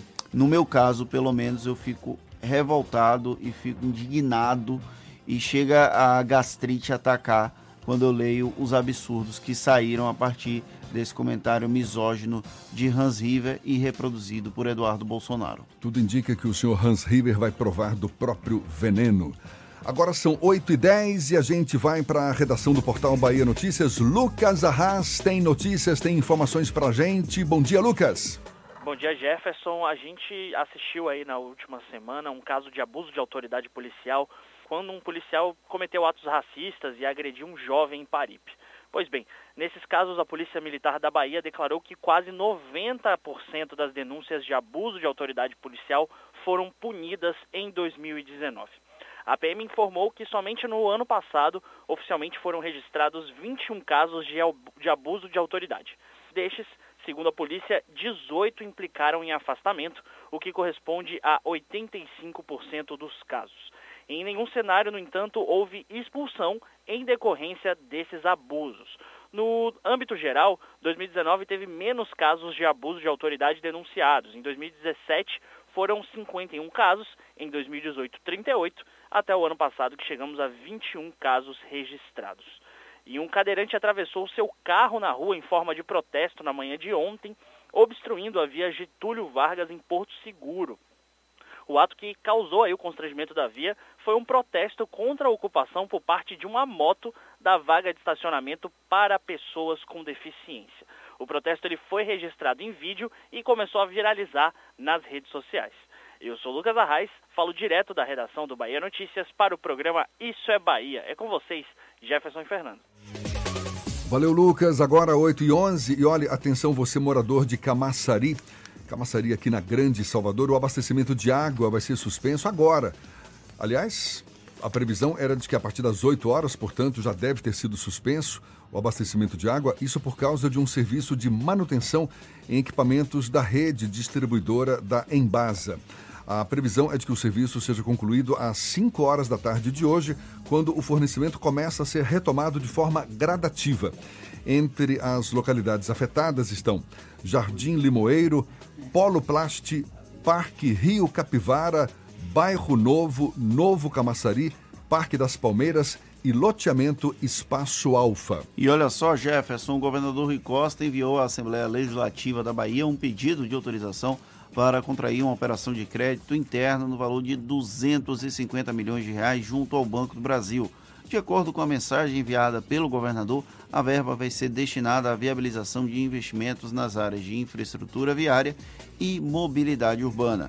O crédito interno é uma modalidade de seguro que garante as verbas ao devedor e a devolução do dinheiro em parcelas como se fosse um empréstimo mesmo. Temos notícias que chegam também do interior do estado. Vamos a Jacobina. Maurício Dias, da Serrana Líder FM, tem as informações da região. Bom dia, Maurício. Bom dia, bom dia, amigos do Isso é Bahia. Bom dia, Jefferson. Bom dia, Fernando. E todos que acompanham o programa nesta manhã de quarta-feira. Foi sepultado na, no final da manhã de ontem no cemitério central da cidade de Jacobina o corpo da jovem Cíntia Santos Ferreira, de 22 anos, vítima de um choque elétrico no interior da residência onde morava com os pais. Cíntia faleceu no final da tarde da última segunda-feira, quando, após o banho, ainda com o corpo molhado e sob uma toalha, resolveu passar ferro em uma peça de roupa no seu quarto. Ao pegar no aparelho, ainda com o corpo úmido, segundo familiares contaram à nossa equipe de jornalismo, Cíntia teria tocado inadvertidamente em um fio que estava exposto e recebeu uma descarga elétrica de 220 volts vindo a óbito no local. Apesar de acionado o SAMU, os familiares desesperados levaram a jovem em um veículo particular para tentativa de atendimento na UPA 24 horas, porém sem sucesso. É bom lembrar que já tivemos recentemente outros casos de mortes desta mesma natureza em Jacobina, a exemplo de uma dona de casa morta após contato com vazamento de água energizada de uma máquina de lavar roupa e a morte de um comerciante de carnes também vítima de descarga elétrica quando fazia sepsia de um freezer no centro de abastecimento da cidade. Portanto, fico alerta para quem, quem muitas vezes manuseia aparelhos eletrodomésticos sem o devido cuidado. Segundo o último anuário da Bracopel, Associação Brasileira de Conscientização para Perigos da Eletricidade, no ano de 2018, no Brasil, foram registrados 622 mortes por acidentes elétricos, sendo que estes números continuaram aumentando em 2019. A Polícia Rodoviária Estadual deu início esta semana à intensa fiscalização de abordagens na BA 052, conhecida como Estrada do Feijão, no trecho compreendido entre os municípios de Morro do Chapéu e Mundo Novo. O trecho desta rodovia alvo da operação, que fica a cargo da segunda companhia da Polícia Rodoviária Estadual, com sede em Jacobina, é a mesma onde denunciamos há duas semanas, aqui mesmo no Isso é Bahia, a existência de grupos criminosos especializados em assaltos e roubos de carros de passeio e veículos de transporte coletivo. De acordo com o comando da segunda companhia da Polícia Rodoviária Estadual, as ações estão sendo desenvolvidas com apoio dos primeiros e quarto pelotões. Ainda segundo a comandante da, da unidade, a capitã Virgínia Bacelar, não há previsão de término das ações intensivas preventivas no combate ao crime, sendo de agora em diante cada vez mais reforçadas pelas guarnições da companhia sob o seu comando. De Jacobina, no centro-norte do estado, Maurício Dias, da Rádio Serrana Líder FM, Grupo J. Sidney de Comunicação, para o programa Isso é Bahia. Valeu, Maurício, muito obrigado. Agora 8h15 e a primeira estimativa para a safra baiana de cereais, leguminosas e oleaginosas, também conhecidos como grãos, em 2020, prevê em janeiro uma produção de mais de 8 toneladas e meia. Isso representa um aumento de 3,5% em relação à safra de 2019. Segundo dados do IBGE, este incremento na produção deve ser puxado pelo milho e pelo feijão, Fernando. E os 58 brasileiros que chegaram da China e estão de quarentena na base aérea de Anápolis, ali no interior do estado de Goiás, não têm o novo coronavírus. A informação foi divulgada pelo governador de Goiás, Ronaldo Caiado, através do Twitter. O Ministério da Saúde também coletou amostras respiratórias de 24 tripulantes e médicos que participaram da operação montada para trazer o grupo de volta ao Brasil. Agora são 8h16, a gente vai para Itabuna, no sul do estado. Lula Tavares, da Interativa FM, com as notícias da região. Bom dia, Lula! Bom dia, Jefferson. Bom dia, Fernando Duarte. Bom dia para o nosso ouvinte Interativa FM, para a grande audiência do Isso é Bahia em todo o estado. Acontece neste final de semana, Jefferson, dias 15 e 16, aqui na praia do Jardim Atlântico, em Ilhéus, a terceira etapa do projeto Verão Costa a Costa, uma realização da Secretaria do Trabalho, Emprego, Renda e Esporte do Estado e da Sudesb.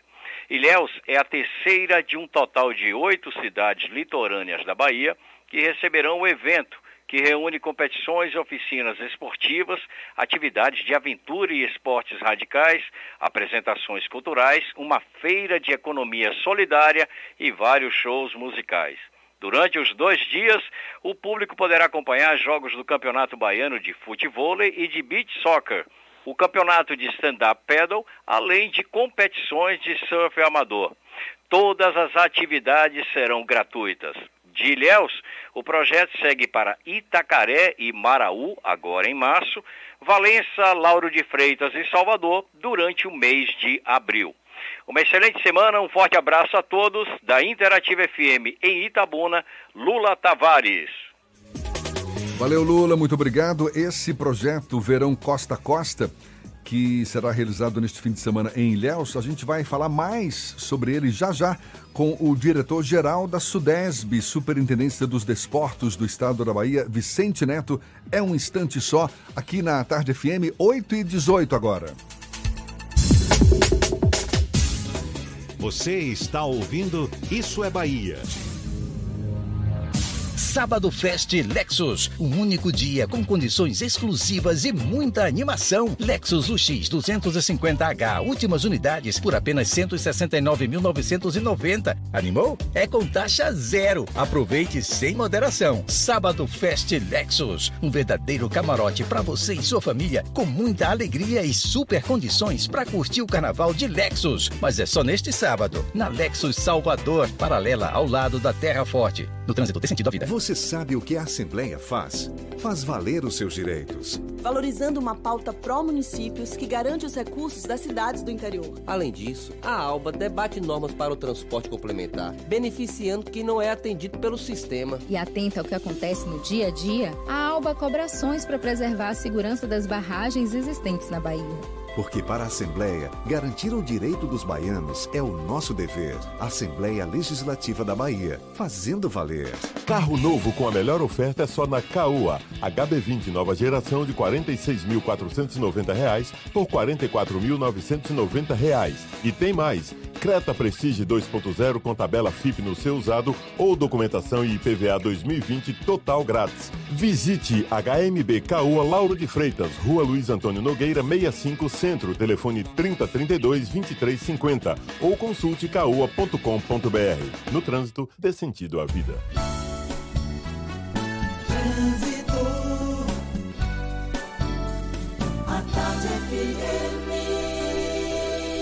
Oferecimento. Monobloco, o pneu mais barato da Bahia a partir de R$ 149,90. Bahia VIP Veículos, seminovos com entrada a partir de um real. Avenida Barros Reis Retiro. A gente volta a falar lá de cima. Cláudia Menezes tem novidades para os motoristas. Cláudia.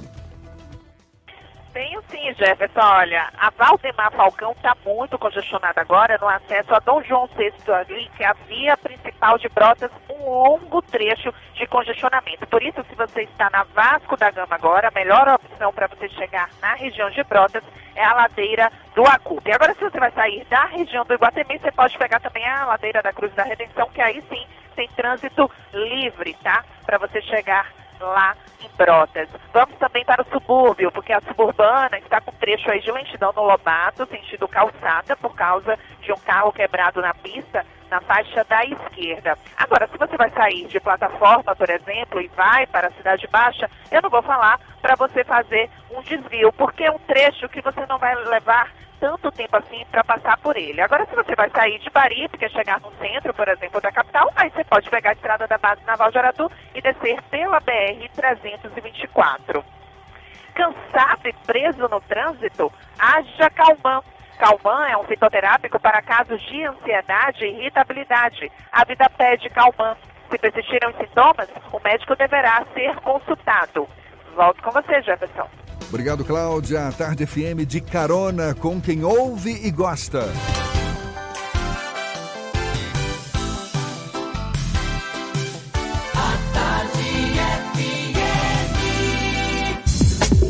Voltamos a apresentar Isso é Bahia. Um papo claro e objetivo sobre os acontecimentos mais importantes do dia. Agora, 8h22, Lula Tavares, já estava falando mais cedo lá de Itabuna, ele que é da Imperativa FM, sobre o projeto Verão Costa a Costa Ilhéus, no sul do estado.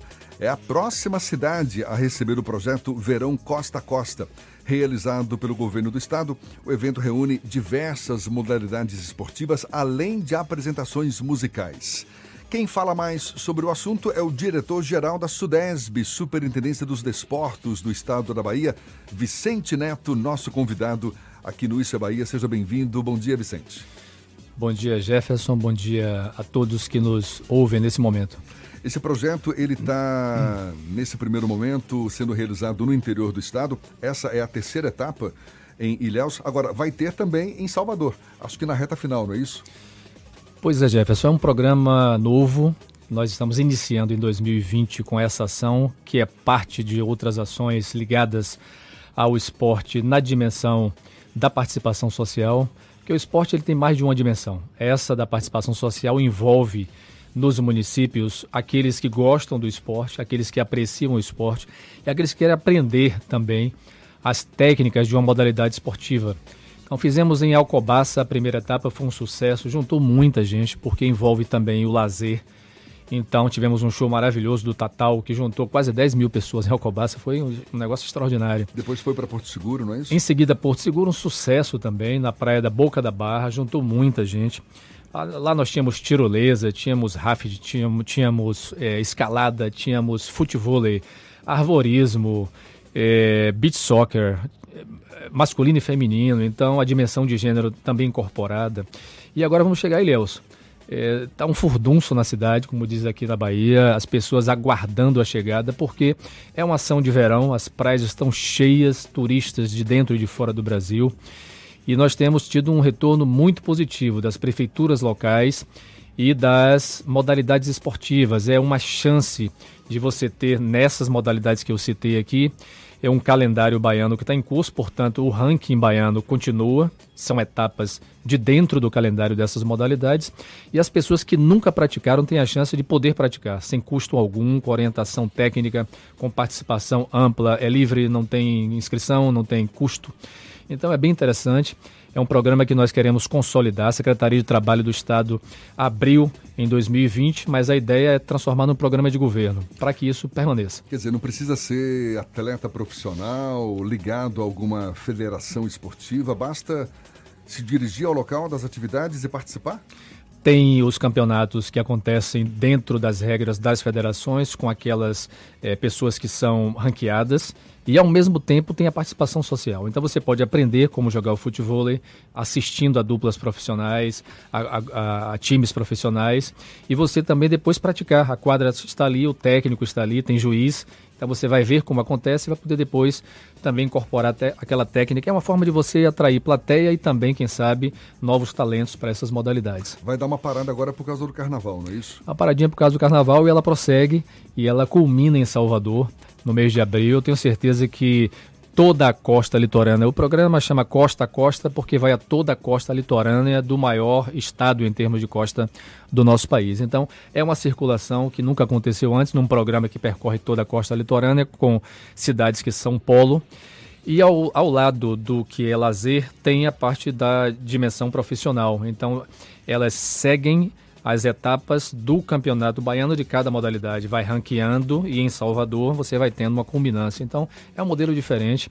Não é o único programa, são três ao mesmo tempo. O Costa a Costa é esse que a gente está se referindo aqui. Mas nós temos um outro programa que está em curso chamado Circuito do Esporte Educacional, batizado agora de Circuito Esporte por toda parte, em parceria com o Grupo à Tarde, que vai garantir a ida a 35 municípios baianos é, pegando o esporte dentro da escola e juntando nas cidades que têm unidades é, universitárias é, o esporte educacional com o esporte universitário, a ponte entre essas duas dimensões, para que o jovem é, que entra no esporte a partir do espaço escolar, na quadra da escola, do ginásio da escola, enxergue na universidade a possibilidade de ele manter aquele veio esportivo, como acontece em outros países onde o esporte dentro da educação, nas duas dimensões, acaba levando o, o jovem e depois o adulto à prática do esporte de rendimento. Teve um terceiro tinha um terceiro programa, o senhor falou. O terceiro programa é o do futebol. Nós vivemos uma paixão nacional, já batizada por Nelson Rodrigues. O futebol nos emociona a todos. E o futebol na Bahia tem muita força. Então, nós estamos fazendo copas de futebol eh, no interior do estado. Então, pela primeira vez, em parceria com a Federação Baiana de Futebol, a Sudesb faz 60 Copas de Futebol de uma vez. Então, no primeiro semestre de 2020, nós teremos, portanto, três: o Costa a Costa, esse do esporte por toda parte, e Copas de Futebol espalhadas pelo interior do estado da Bahia. É uma ação que nos tem deixado assim, muito contentes, porque você pega as várias dimensões, envolve municípios, é uma reivindicação correta das cidades do interior. Tem muita coisa na capital, na região metropolitana, nós estamos interiorizando a ação do esporte e do lazer. O Costa a Costa, além da iniciativa com esporte, também ali a cultura, tem shows também. Como é que funciona a programação dessa desse projeto no final de semana em que ele está numa cidade? É uma excelente questão, porque você é, culmina no final daquele dia com uma ação cultural.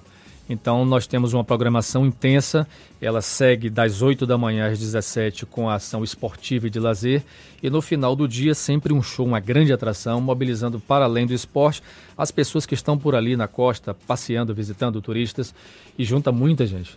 Isso é só, um, é só um sábado que acontece? Como é que funciona? Acontece no sábado e no domingo, no final da tarde. Então, essa programação, esse formato acontece em todos os municípios dessa forma. Durante o dia, esporte, lazer, final do dia, um show. Além da, da, do investimento do setor público, existe algum tipo de parceria com a iniciativa privada ou parcerias locais para a realização desse evento? Sim, é, sem a participação das prefeituras, Fernando, não seria possível nós termos é, a realização desse tipo de atividade.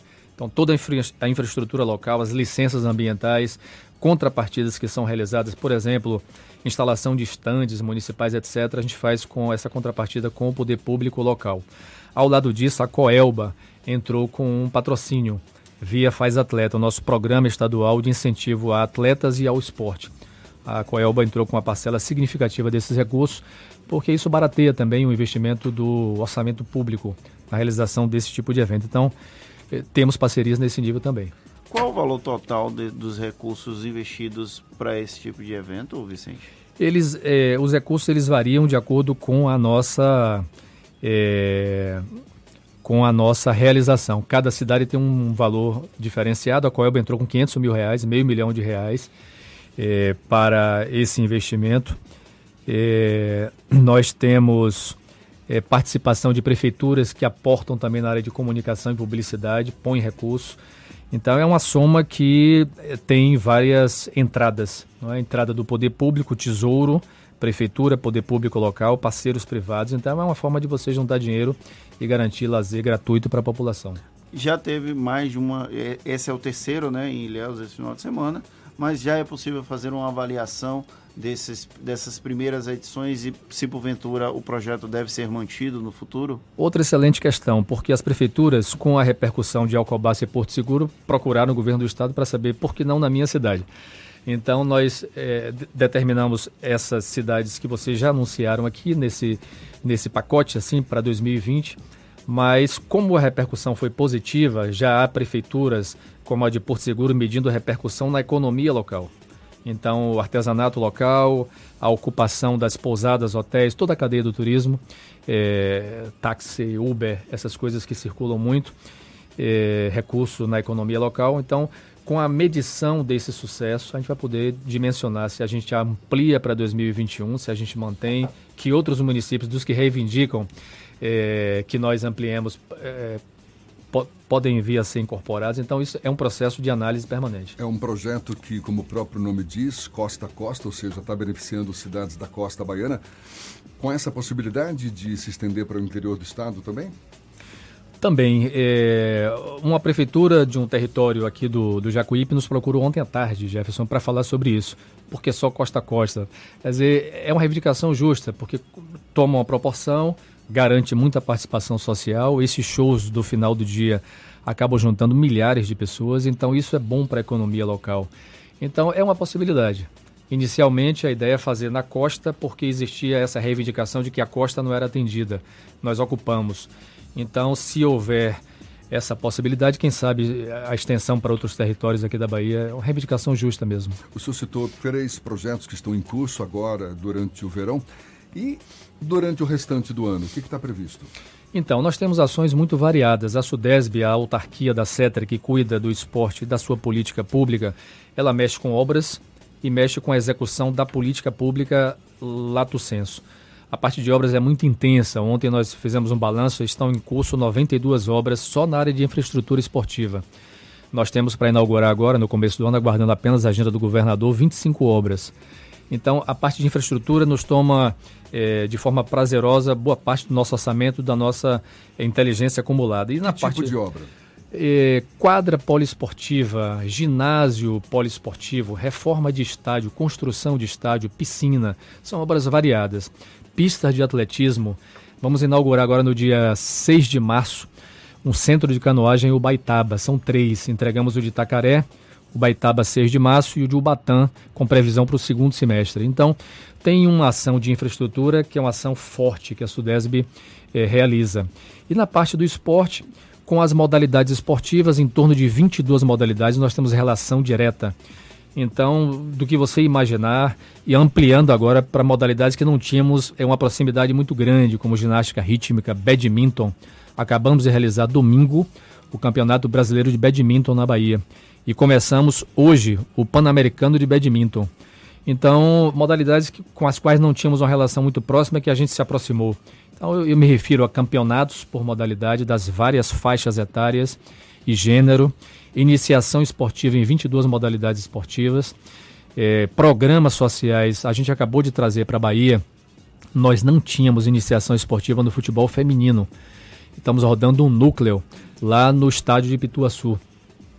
Então, é, são 150 meninas de escolas públicas, recurso completamente financiado pelo Programa Federal de Incentivo ao Esporte. Meninas de escolas públicas, todas de baixa renda, de famílias de baixa renda, aprendendo futebol com orientação técnica do mais alto nível, fardamento. Então, é uma ação que durante o ano é espalhada por todo o estado e na área do, do, da iniciação esportiva, do rendimento por modalidade, é uma ação bem interessante. Você estava citando as obras que estão previstas, que estão sendo realizadas, alguma prevista para Salvador também? Eh, nós temos ações eh, em todas as cidades, inclusive em Salvador. Aqui em Salvador, eh, nós temos obras que estão em andamento. Nós temos lá no Centro Pan-Americano de Judô a previsão de construção de um campo de futebol society. Em Lauro de Freitas. Em Lauro de Freitas. É, em Salvador, nós temos a obra do Campo do Marão, que está em curso. Nós entregamos agora uma obra na Boca do Rio, de uma quadra dentro do conjunto Guilherme Marbach, uma obra com iluminação, alambrado, nivelamento do campo. Nós temos uma obra na Fazenda Grande, que é a praça é, de convivência. A obra está pronta e o nosso governador agora resolveu ampliar a obra a obra está com ordem de serviço é, para os próximos dias, ampliação da escola Dom Avelar com mais dois módulos é, de sala de aula, integrando a Praça da Juventude da Fazenda Grande. Então, tem obras espalhadas no estado inteiro. O esporte, a gente sabe, é uma atividade que merece, super merece atenção, seja da sociedade em geral, mas do poder público também. Ontem a gente até estava conversando em relação à cultura, que também da mesma forma merece uma atenção, mas que nem sempre é atendida por conta, enfim, da, de uma grande demanda que existe. Qual é a avaliação que o senhor faz? O, o, o esporte, o senhor citou aí uma, uma série de iniciativas, uma série de obras, muito legal a gente ter conhecimento disso, mas ainda existe mais demanda do que atendimento? Existe recurso suficiente? Por parte da Sudesb para colocar todas as ideias em prática ou para atender a todas as demandas que existem? Outra excelente questão, Jefferson, você coloca, porque eu tive a chance de compor os quadros do Ministério do Esporte. E nós construímos uma política pública durante 10 anos que é, inspirou o mundo. O Ministério era visitado por delegações do mundo inteiro para conhecer o que é estava acontecendo no esporte no Brasil. Nós conseguimos atrair para cá é, os maiores eventos esportivos do planeta, nós colocamos de pé programas como o Segundo Tempo e o programa Esporte Lazer na cidade, foram copiados no mundo inteiro, inclusive delegações norte-americanas, europeias vieram conhecer. E, infelizmente, eu falo isso com muita tristeza porque estive à frente do Ministério, essas políticas foram desconstruídas. Então, na Bahia, sempre que eu vou a algum debate, alguma palestra, no ano passado foi na Câmara dos Deputados, uma deputada da Comissão de Desporto me convidou para falar sobre a, a política pública da Bahia. Estavam lá outros secretários eu me senti como numa ilha. Que a Bahia continua a ter política pública de esporte, é um dos poucos estados do Brasil que tem conselho de esporte em funcionamento, uma lei estadual que organiza o esporte e o lazer, financiamento claro, uma autarquia que hoje eu dirijo, que é a Sudesb, que tem estrutura, que tem obra, que tem funcionários, que tem orçamento claro. No resto do Brasil, isso, isso praticamente desapareceu com o fim do Ministério do Esporte. Mas se você me perguntar, está resolvida a situação? Está longe de estar tá resolvida. Porque a política pública, quando você anuncia e a sociedade entende que tem um caminho, ela reivindica e cobra, e é justo isso. Então, temos um governador que gosta do esporte, temos um sistema em funcionamento, mas a reivindicação sempre chega e ela é justa. As queixas que chegam, as críticas, a gente absorve sempre com muito carinho. Mas eu tenho certeza que a gente vai sempre perseverando é, no caminho do acerto. Mas se tivéssemos mais orçamento, faríamos mais. O senhor faz uma estimativa de quanto que poderia ser esse a mais de orçamento? É difícil, a sociedade ela, ela cobra e tem razão na cobrança. É um orçamento generoso se compararmos com qualquer estado da região Nordeste. Nós temos algo em torno de 25 milhões para obras no orçamento, só na área do esporte, não é pouco se compararmos com os estados da região Nordeste. E na área do fomento, algo em torno de 8 milhões e meio no orçamento para o esporte estrito senso para gastar com federações, para gastar com modalidades, para gastar com iniciação esportiva. E no Faz Atleta, mais 4 milhões de reais para projetos esportivos de atletas. Eles apresentam diretamente e apresentam empresa que desconta no ICMS. Então, esse é aporte direto no bolso do atleta e dos projetos sociais. E este ano o governador prometeu aumentar um pouquinho. Se ele estiver nos ouvindo, fica a reivindicação aí dos desportistas do aumento no teto do Faz Atleta, quem sabe para nós conseguirmos um pouco mais de recurso. Então, eh, se, aumenta, se dobrarmos o orçamento, temos eh, demandas para essa ação. É, mas eu tenho certeza que já houve aumento de 2019 para 2020, o governador aumentou em 18% o nosso orçamento. Mas ainda não é o suficiente. Mas tem sempre cobrança, vai ser sempre assim, é sempre bom que a sociedade cobre e nos vigie. Vicente, para a gente encerrar e só para retomar o papo do projeto Verão Costa Costa, nesse fim de semana em Ilhéus, vai ter a parada por causa do carnaval, depois vai para onde? Então, nós temos uma ação que vai circular por todo o estado, é uma ação que visa, como nós conversamos aqui, é, nós termos essa integração social né, com a participação de muita gente. Nós teremos é, etapas que vão juntando é, em toda a costa litorânea. Fizemos Alcobaça, Porto Seguro e Ilhéus. Agora nós teremos Itacaré, 7 e 8 de março. Maraú, 21 e 22 de março. Valença, 4 e 5 de abril. Lauro de Freitas, 18 e 19 de abril. Fechando em Salvador, nos dias 25 e 26 de eu tenho certeza que com êxito e com a participação de muita gente. Fernando ficou feliz agora, Valença não foi esquecida. Valença contemplada, vamos ver se movimenta aquela costa que está bem esquecida. Tá Mas... certo. Estarei por lá, Fernando. Vicente Neto, diretor-geral da Sudesb, Superintendência dos Desportos do Estado da Bahia, muito obrigado pelos seus esclarecimentos e um bom dia. Obrigado, Jefferson. Obrigado, Fernando, a toda a equipe e a direção do jornal e da Rádio A Tarde FM. Agora, 8h40 na Tarde FM. Você está ouvindo Isso é Bahia. A festa é tão boa, tão boa, que você sai de Chevrolet garantido. É o Carnaval Antecipado Colômbia. Onix Joy 1.0 Manual 2020 por apenas 36,290 para PCD. Onix Plus 1.0 Turbo Automático 2020 por apenas 45,123 para taxista. E ainda te auxiliamos na retirada das isenções. Carnaval Antecipado Colômbia Chevrolet. Avenida Luiz Eduardo. Em breve também no Iguatemi. 3404-2040. No trânsito dê sentido à vida. Consulte condições. Você sabe o que a Assembleia faz? Faz valer os seus direitos. Lutando para evitar a saída da Petrobras e manter empregos e investimentos no Estado. Também cria políticas que valorizam as mulheres, os negros, o público LGBT e a oferta de uma educação de qualidade para indígenas. E ainda dão prioridade de matrícula em escolas públicas às crianças filhas de vítimas de violência doméstica. Porque para a Assembleia, garantir o direito dos baianos é o nosso dever. Assembleia Legislativa da Bahia, fazendo valer. Nesse carnaval, o Team Black tem uma oferta imperdível. Samsung Galaxy A30s por apenas 899 reais à vista no Team Black. São 10 GB para usar como quiser e 10 GB para vídeos. Aproveite muita internet para navegar na velocidade 4.5G da TIM. Quer cair na folia? Então vá a uma loja TIM e garanta o seu Galaxy A30s por apenas 899 reais à vista. Saiba mais em tim.com.br.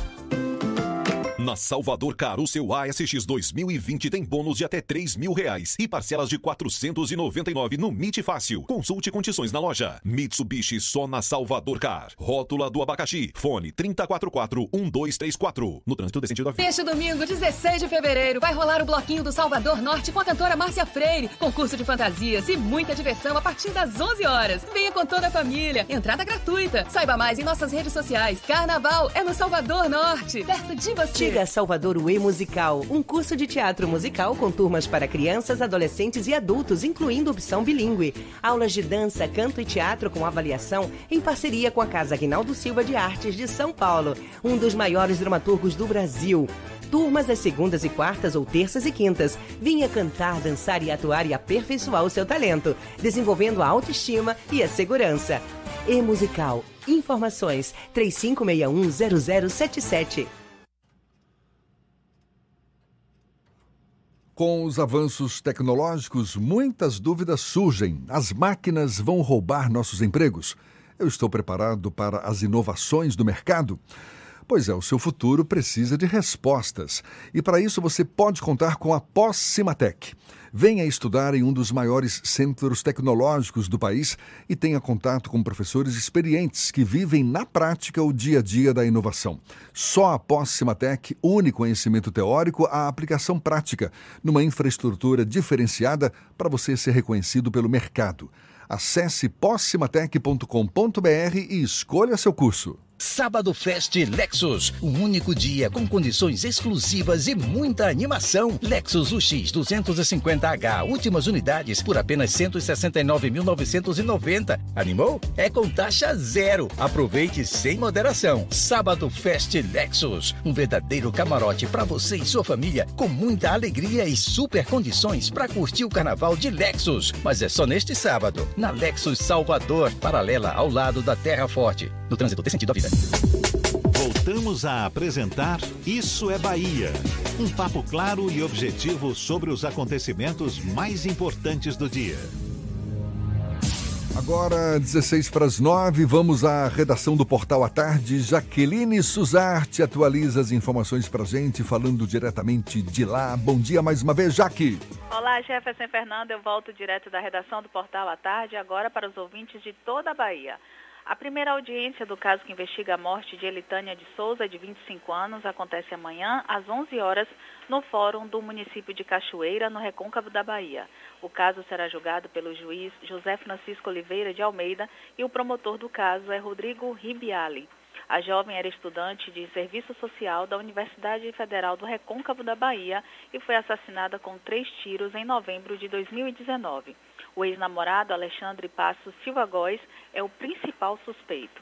E o prazo final do recadastramento biométrico dos últimos 242 municípios da Bahia é no dia 18 de fevereiro.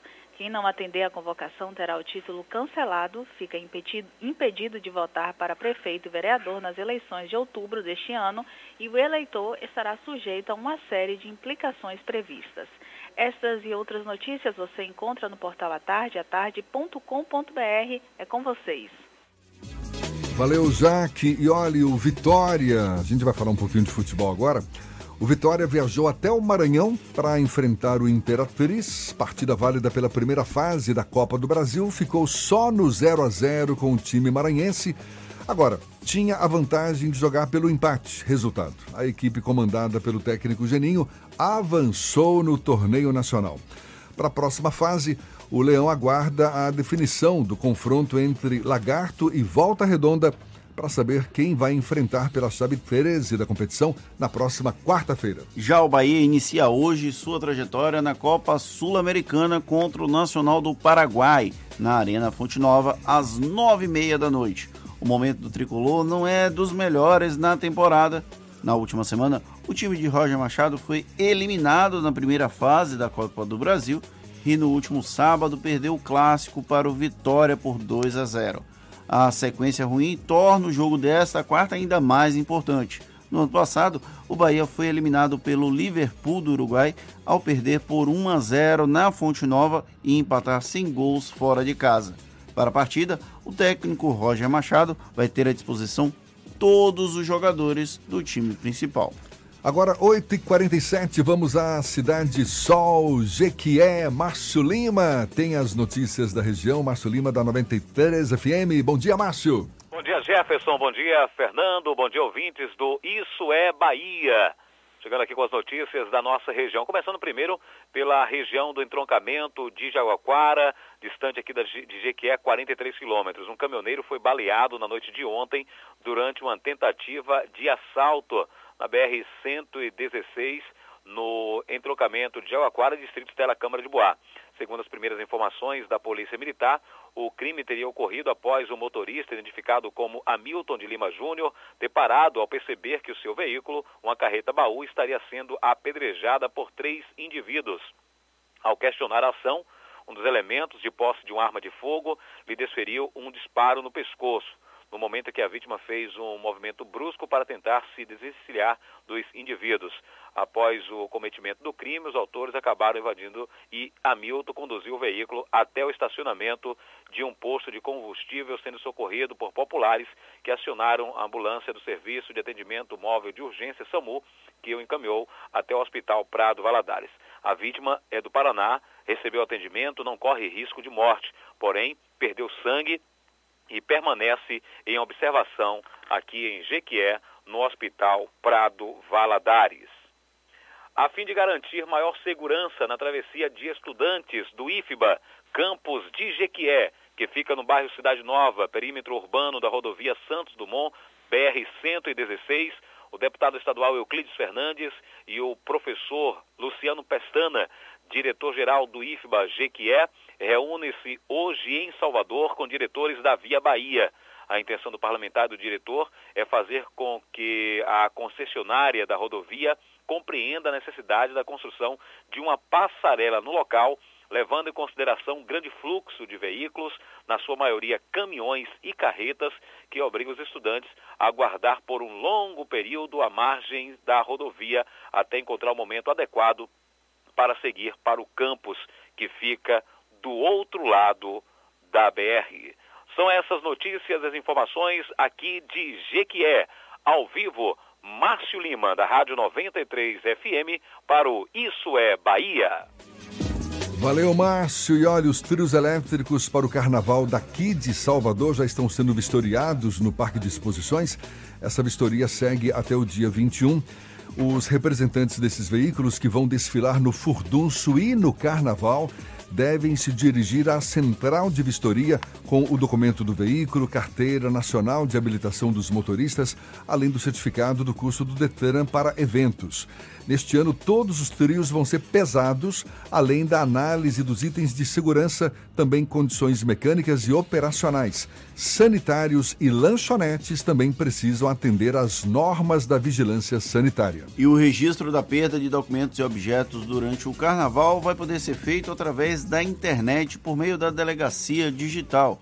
Após o registro no site, o cidadão deve esperar por até 40, por até 24 horas, desculpa, para a confirmação que vai chegar ali no seu e-mail cadastrado. As delegacias não vão deixar de funcionar durante o carnaval, mas o serviço serve para que o folião consiga registrar o caso sem muitas dificuldades. Já para o folião que sofrer abusos ou roubos, a orientação é que procure a delegacia territorial do bairro. Você está confundindo 24 com 40? E 8. Ah, tá bom. Então, é, eu, cor eu corrigi da hora. Você só falou 40. Agora são 8h51, vamos para Paulo Afonso Zuca, da Cultura FM. Tem as notícias da região. Bom dia, Zuca! Bom dia, Jefferson. Bom dia, Fernando. Bom dia a toda a equipe do programa Isso é Bahia, capital da energia elétrica. Informações das últimas 24 horas. Ora, em Paulo Afonso, tudo tranquilo, mas a gente está localizado em uma região que tem cidades da Bahia, Pernambuco, Sergipe, Alagoas, e muitas informações nos chegam e a gente destaca uma informação da cidade de Santa Brígida cidade baiana. Plantação de 50 mil pés de maconha é localizada pela polícia no município que eu destaquei, Santa Brígida. Uma plantação com aproximadamente 50 mil pés de maconha foi encontrada pela Polícia Civil na zona rural de Santa Brígida nestas últimas 24 horas. Duas pessoas foram presas em flagrante. O plantio foi descoberto após investigação da polícia. A plantação foi encontrada na localidade Baixa do Mocó. No local foram encontrados insumos para o cultivo, além de um veículo para transporte de equipamentos e materiais. O cultivo contava até com um sistema de irrigação através de um poço artesiano e de dois motores. Também havia acampamento montado nas imediações com barraca e alimentos. A ação foi realizada por uma equipe da Polícia Civil de Santa Brígida, coordenada pela doutora Antônia Jane e que contou também com o apoio de equipes da sede da 18ª Coordenadoria de Polícia do Interior, a 18ª Corpim, localizada em Paulo Afonso. Enfim, Delegacia de Jeremoabo também participou desta ação. Dois suspeitos que cultivavam e vigiavam a plantação foram localizados no acampamento montado no local. Documentos de um terceiro suspeito foram encontrados na roça. Os homens confessaram que são sócios no tráfico. Os suspeitos foram presos e encaminhados para a delegacia de Santa Brígida e a gente destaca que a polícia continua na investigação desta plantação de 50 mil pés de maconha localizada na cidade de Santa Brígida. Excelente quarta-feira, a Cezuca, da Rádio Cultura de Paulo Afonso para o Isso é Bahia. Acabou, Fernando! Eu queria ter essa empolgação na vida quando o Jefferson grita: acabou! Muito obrigado pela companhia de todos vocês. Retornamos amanhã às 7 da manhã para Salvador e em torno, a partir das 8 para todo o estado. Um grande abraço para quem acompanha a gente pelo interior, meu amigo Eurico, que re, relatou, está ouvindo na Líder FM. Tem o Antônio Filho, que ouve todo dia a gente de Itabuna. Tem a Luciana, que ouve a gente da Alemanha. Muito obrigado para todo mundo que está sempre conosco. Um grande abraço e nos vemos amanhã. Olha que legal, estamos internacionais falando para Alemanha. Muito obrigado pela companhia, pela parceria, pela confiança. Olha, estamos no meio da semana, tem muito chão pela frente ainda. Aproveite bem o dia. Amanhã tem mais. Tchau, tchau. Tchau, tchau. Tchau, tchau.